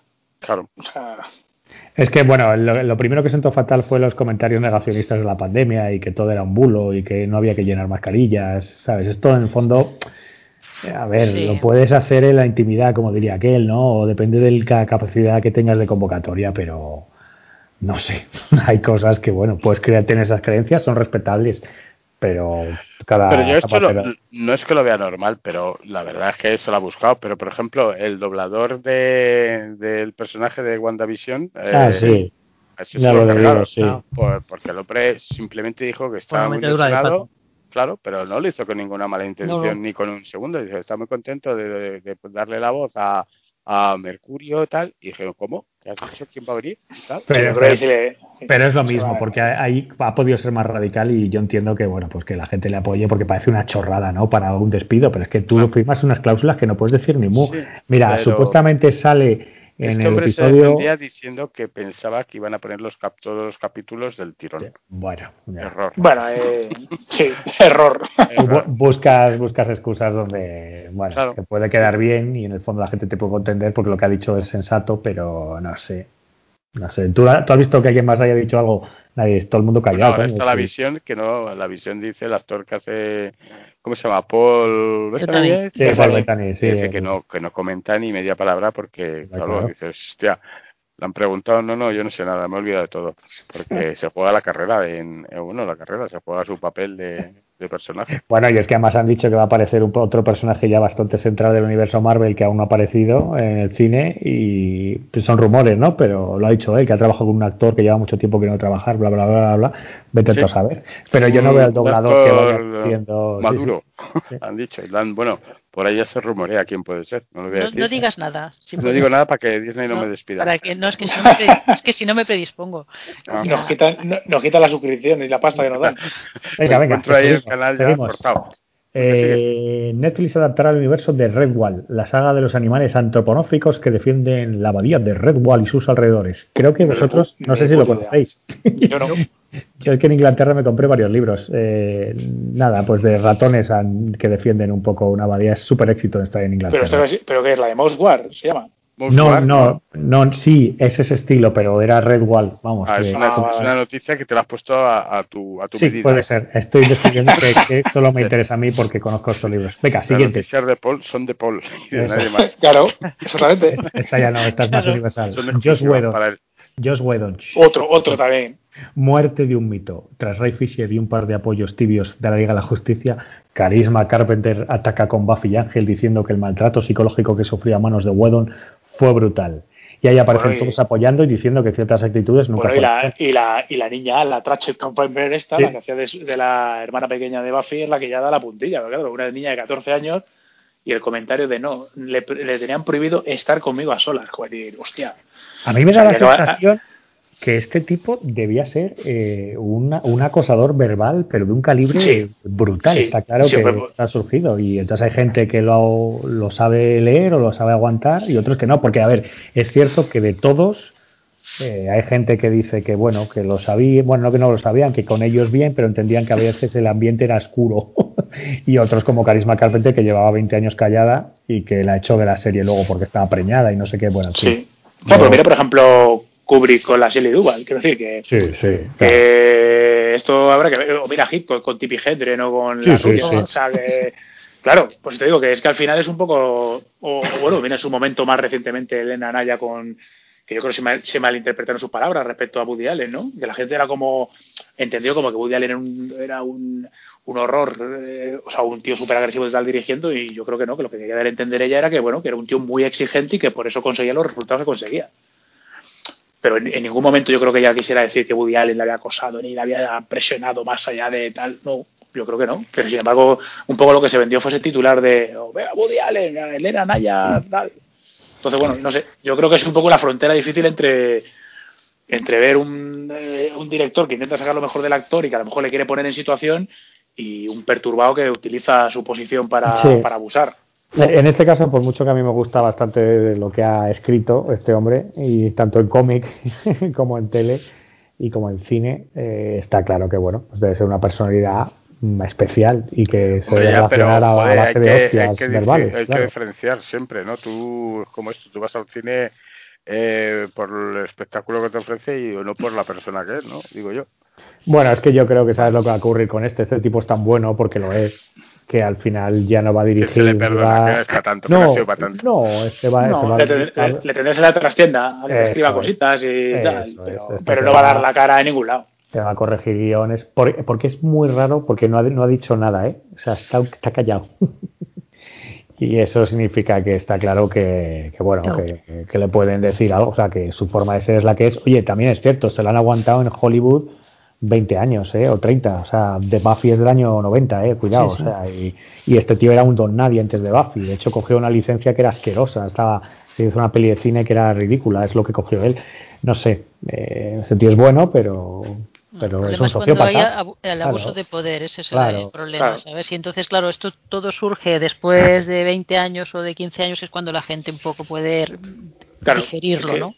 yo creo que la diferencia es que este no ha dicho que puede estar igual de mal, o es diferente, de los judíos malos. No, es que este, yo creo que de alguna manera sí ha hecho daño a la gente. O sea, para la carisma Carpenter está, eh, la tía embarazada, o por lo que comenta ella, y parece que nadie lo ha negado, le sometió durante todos los rodajes con la tía embarazada a un acoso verbal y en plan de, ah, pues vas a rodar a la una de la mañana y a las dos de la mañana. Es decir, que yo creo que estaba hecho mala idea. Es decir, estás embarazada y supone que, te, más te han dicho que es un embarazo, pues tienes que tener cuidado y no sé qué, y te estoy poniendo unos horarios de pagarte por culo, que probablemente fuera innecesario. yo creo que el tío ahí fue a hacer daño. Sí, sí, está claro que, pero luego tiene cosas raras porque ves, a, a, Carisma se la llevó de Buffy para darle en Ángel un, protagonismo que no tenía en Buffy. O sea, es un poco una especie de, está claro que este hombre pues, no sabía equilibrar ciertas cosas, pero, pero bueno, lo cual no quita porque ha hecho grandes películas y grandes series y ya está. Lo que pasa es que también de ahí... Que sea un perturbado no le quita que sea talentoso, Claro, ¿sabes? claro, No, no, claro, exactamente. Tenemos el ejemplo de Kubrick, ¿eh? que aquí es un genio divino, o, o Marlon Brando, eh, cuidado, eh, pero vamos, Sí. no, no rasques mucho más, eh, cuidado. Que... En fin, que pobre George Whedon ahí se queda y Ray Fisher también ahí también se queda, por otra parte, vamos. Pero... bueno, venga, seguimos. El mundo necesita, esto va honor, Alberto, fuiste tuya, ¿no? Serie de acción real de las supernenas. ¿Por qué? ¿Serán veinteañeras desilusionadas con la infancia que perdieron Sí, por los que-? O sea, me, me parece, me parece surrealista. O sea, es como cargarte el concepto que tenían las supernenas, que era como todo felicidad, todo locura, todo super happy, y lo vas a convertir en veintañeras amargadas y enfrentadas a la realidad. O sea, es, es que es, es, es como el, el culmen del absurdo, ¿no? O sea, no sé. Yo no sé qué quiere, no sé qué quiere la peña, sinceramente. Pues, en fin, bueno, pues mira, pues aprobada. En teoría esto, esto tiene luz verde, el piloto. Este Sí, no sí, el piloto. ¿eh? Pero bueno, también han dado luz verde. eh, otra noticia compartida por aquí nuestros contertulios. eh, la serie de mentiras arriesgadas. ¿Es necesario de verdad? ¿El mundo lo necesita? Bueno, pero, pero eso hecho bien, me parece que es un, es, es un tipo de, o es una película con un guion que sí da juego a una serie. Es decir, te puedes hacer un una un secuela, la pareja. Bueno, o incluso, no, o incluso utilizar la serie. O sea, una vez ya se conocen, sí, a utilizarlo como secuela y, y meter al matrimonio un poco ahí Spy Kids, un rollo así. O sea, si lo haces bien, pues queda divertida. No sé, yo creo que ya hay buenas ideas por ahí como para tener que recurrir a esto, pero... No, no hay buenas ideas, está claro. O sea, hacer una serie de las supernenas y ahora quieren hacer esto. ideas buenas no hay en ningún, está vacío. De ideas. Está más que claro, tío.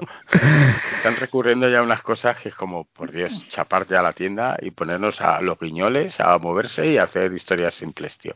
Porque para esto, para esto no hace Sí, falta. como, como el otro revuelo, el revuelo que, bueno, revuelo positivo, pero vamos, que Supergirl va a ser ahora una actriz hispana.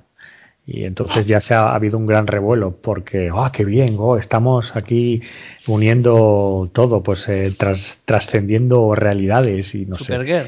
Sí, Sí, sí, Supergirl, que es lo más parecido a una mujer aria. Eso es. Pues Pues ha ahí- gustado. Va a aparecer, han, han contratado a una chica que ahora mismo no sé quién es, pero bueno, es de origen Bueno, pero a mí, a mí esto sí que me da un poco igual, ¿eh? O sea, quiero decir... Va a aparecer en la película de Flash, ¿eh? ¿Qué- Tendrá su Kryptonianos, pues mételos como te salga de los cojones. Si es que al final son kryptonianos. O sea, que... Pues- que puedes decir lo que quieras.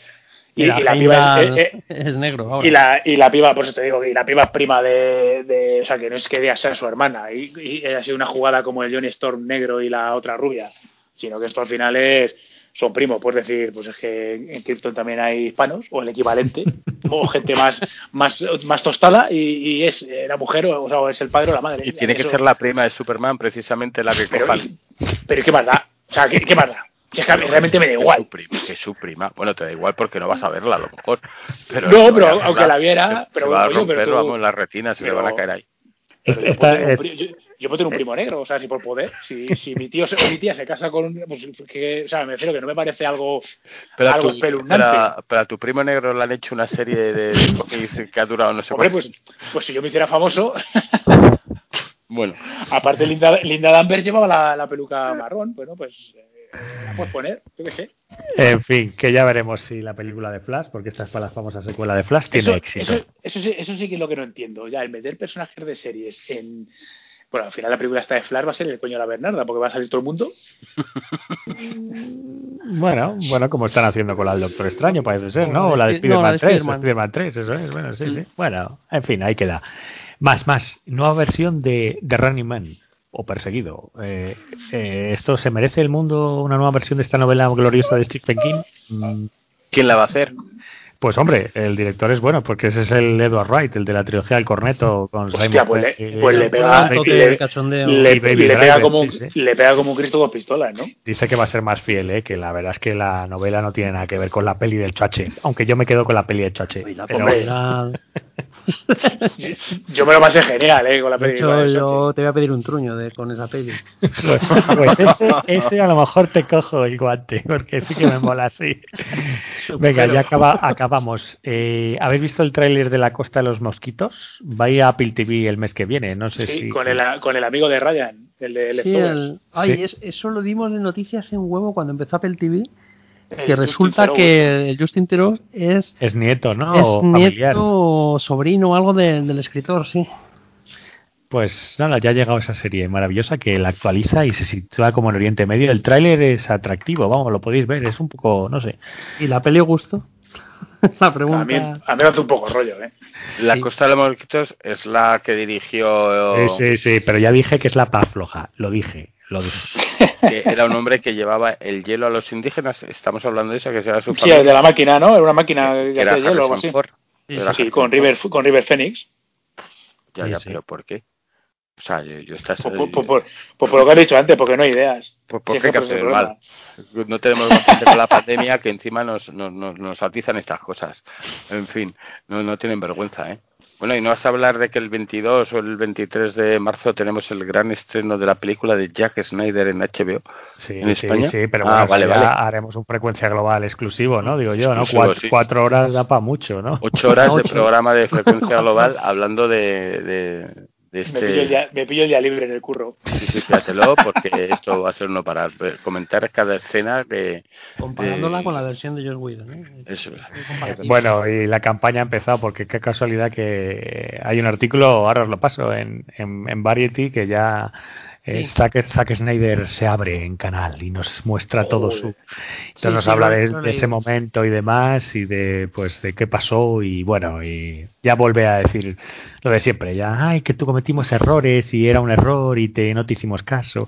Bueno, un poco blanquear la, la situación que, que no fue fácil, pero vamos, que ahí se lo querían cargar y punto. O sea, es que no hay mucho más y que la idea ahora es el adalid de la magia de DC, pero en ese momento, vamos, los directivos de era, era, era mierda en la taquilla. Eh, Zack Snyder, o sea, no olvidemos que, que Batman contra Superman podía gustarte o no, pero un- no recaudó lo que tenía que haber recaudado. Bueno, hombre, y la Liga de la Justicia fue un fracaso. Sí, pero bueno, que eso se puede entender porque ahí ha- había una mezcla, era un Frankenstein literal. Ahí, porque Sí, sí, ahí se Whedon- notaba. Whedon y Zack Snyder y un bigote. Hay un bigote. Pero bueno, en fin, venga, trailers, que esto me lo guardé, por eso Ryan lo hacía por ti. Eh, Ah, la gracias. Super Bowl, vimos una serie de trailers que ya están bien, Nobody, que ya habíamos comentado, la nueva de Disney, esta que podemos ver en, en exclusiva también pagando 20 euros y esas cosas, pero All, la nueva maravilla de Samalayan, que además es una película en la que la gente envejece muy rápido, con lo cual, ¿puede ser este el método de volver a ver a sus abuelos en pelotas? Eso no lo habías pensado, ¿eh, Ryan? Di la verdad. no. Yo creí que era algo para retomar a Bruce Willis en el protegido y por fin sacar un, un- un- terminar bien la trilogía. Fíjate, estaba convencido Pues, de ello. Bueno, ves el tráiler y como mínimo Yo me voy haciendo ¿eh? daño a la gente antes de irme a la cama. sé que te gustó tanto ahí el final, el, el glass. Maravilloso, maravilloso. ¿Ves? La tengo, que re- la tengo que revisar, que solo la vi dos veces. Quiero una tercera. Venga, y acabamos. Eh, ¿Habéis visto ya el tráiler de Invencible? Por fin vamos a tener una buena adaptación de un cómic. Es Mm, que yo estoy con, yo estoy con Ryan, a mí es que no me interesa un carajo. O sea, quiero ¿Ah, no? decir, es no, No. porque no me aporta nada. Yo si fuera una, una, una traslación a la animación, o sea, a la animación a la imagen real, pues tendría el interés de ver los actores, el casting, Sí. efectos especiales, cómo lo van a hacer. Pero a mí esto es como cuando hicieron las, lo que están haciendo en DC de voy a sacar el retorno del Señor de la Noche en película. Es que me da igual. O sea, no, no, no es mejor que el cómic. Es No. una estética similar. En este caso es más parecido porque el dibujo es, es más similar el de la animación al del cómic, pero más flojo porque no le puedes hacer el mismo detalle, pero vas a contar lo mismo. Seguro. Pero, hombre, pero no entendéis que aquí, se va otro público, por ejemplo. Claro. Sí, ahora, sí, Ahora sí. France, por ejemplo, esto le sonará a, a Pitiful. Claro. Y, Sí. y entonces y cuando lo vea dirá, ostras, pues oye, esto está Sí, bien, porque no, la historia sí, está muy Sí, bien. Yo lo entiendo, lo entiendo desde el punto de vista marketing de tienes un producto, o sea, un producto multiplataforma, ahora el que le vea la serie puede haber gente que se compre el cómic, hay gente del cómic que verá la serie. Yo digo, a título personal, a mí me importa un carajo. O sea, no, no me llama. Me, me- me veré, me veré primero por vérmelo, por curiosidad, a ver qué tal está la animación, pero salvo que la animación sea algo de decir. Pues Dios es que tampoco promete sombrero. mucho el tráiler como animación, es decir, esto es como Hombre, hacer parece Invencible fiel, pues, ¿no? para el que no lo conozca, y pero yo creo que para el que lo conozca no esperes que encontrar nada mejor. No, por eso digo yo, lo veré por si acaso, por si, digo, por si a lo mejor la animación dice, hostia, me mola muchísimo como la han hecho, que no tiene pinta, pero es lo que te digo, a mí no, o sea, no, no tengo tiempo yo como a perder en ver 20 minutos de algo que ya he visto. Bueno, yo ahí sí, en cambio a mí eso Yo me gusta, me gusta ver, ¿verdad? Yo estoy con Rafa, aunque Pero lo hayamos ¿tú ¿por qué leído. no compras los cómics, hereje? Yo sí. No, digo Paul. Paul no compró Hombre, un cómic de Invencible cachondo. más allá. Claro. Eh, tengo toda la colección menos el final que ya hay un momento que ya perdí la fe, pero o sea, que te vas a Pues no vienes, no vienes ya- a la tienda a comprarlo, pero luego lo tuyo es de vergüenza.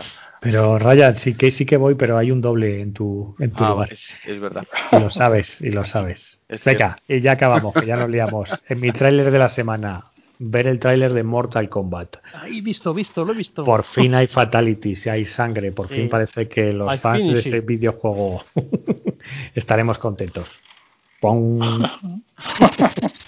y eso ha sido, ha sido todo, todo, todo, amigos. Muy bien. Pues ahora sí que- ahora sí que ya agradecidos de estas noticias con las que nos bombardeas la mente y nos dejas ah, pletóricos de, de saber que el cine va viendo en popa. Es mi trabajo.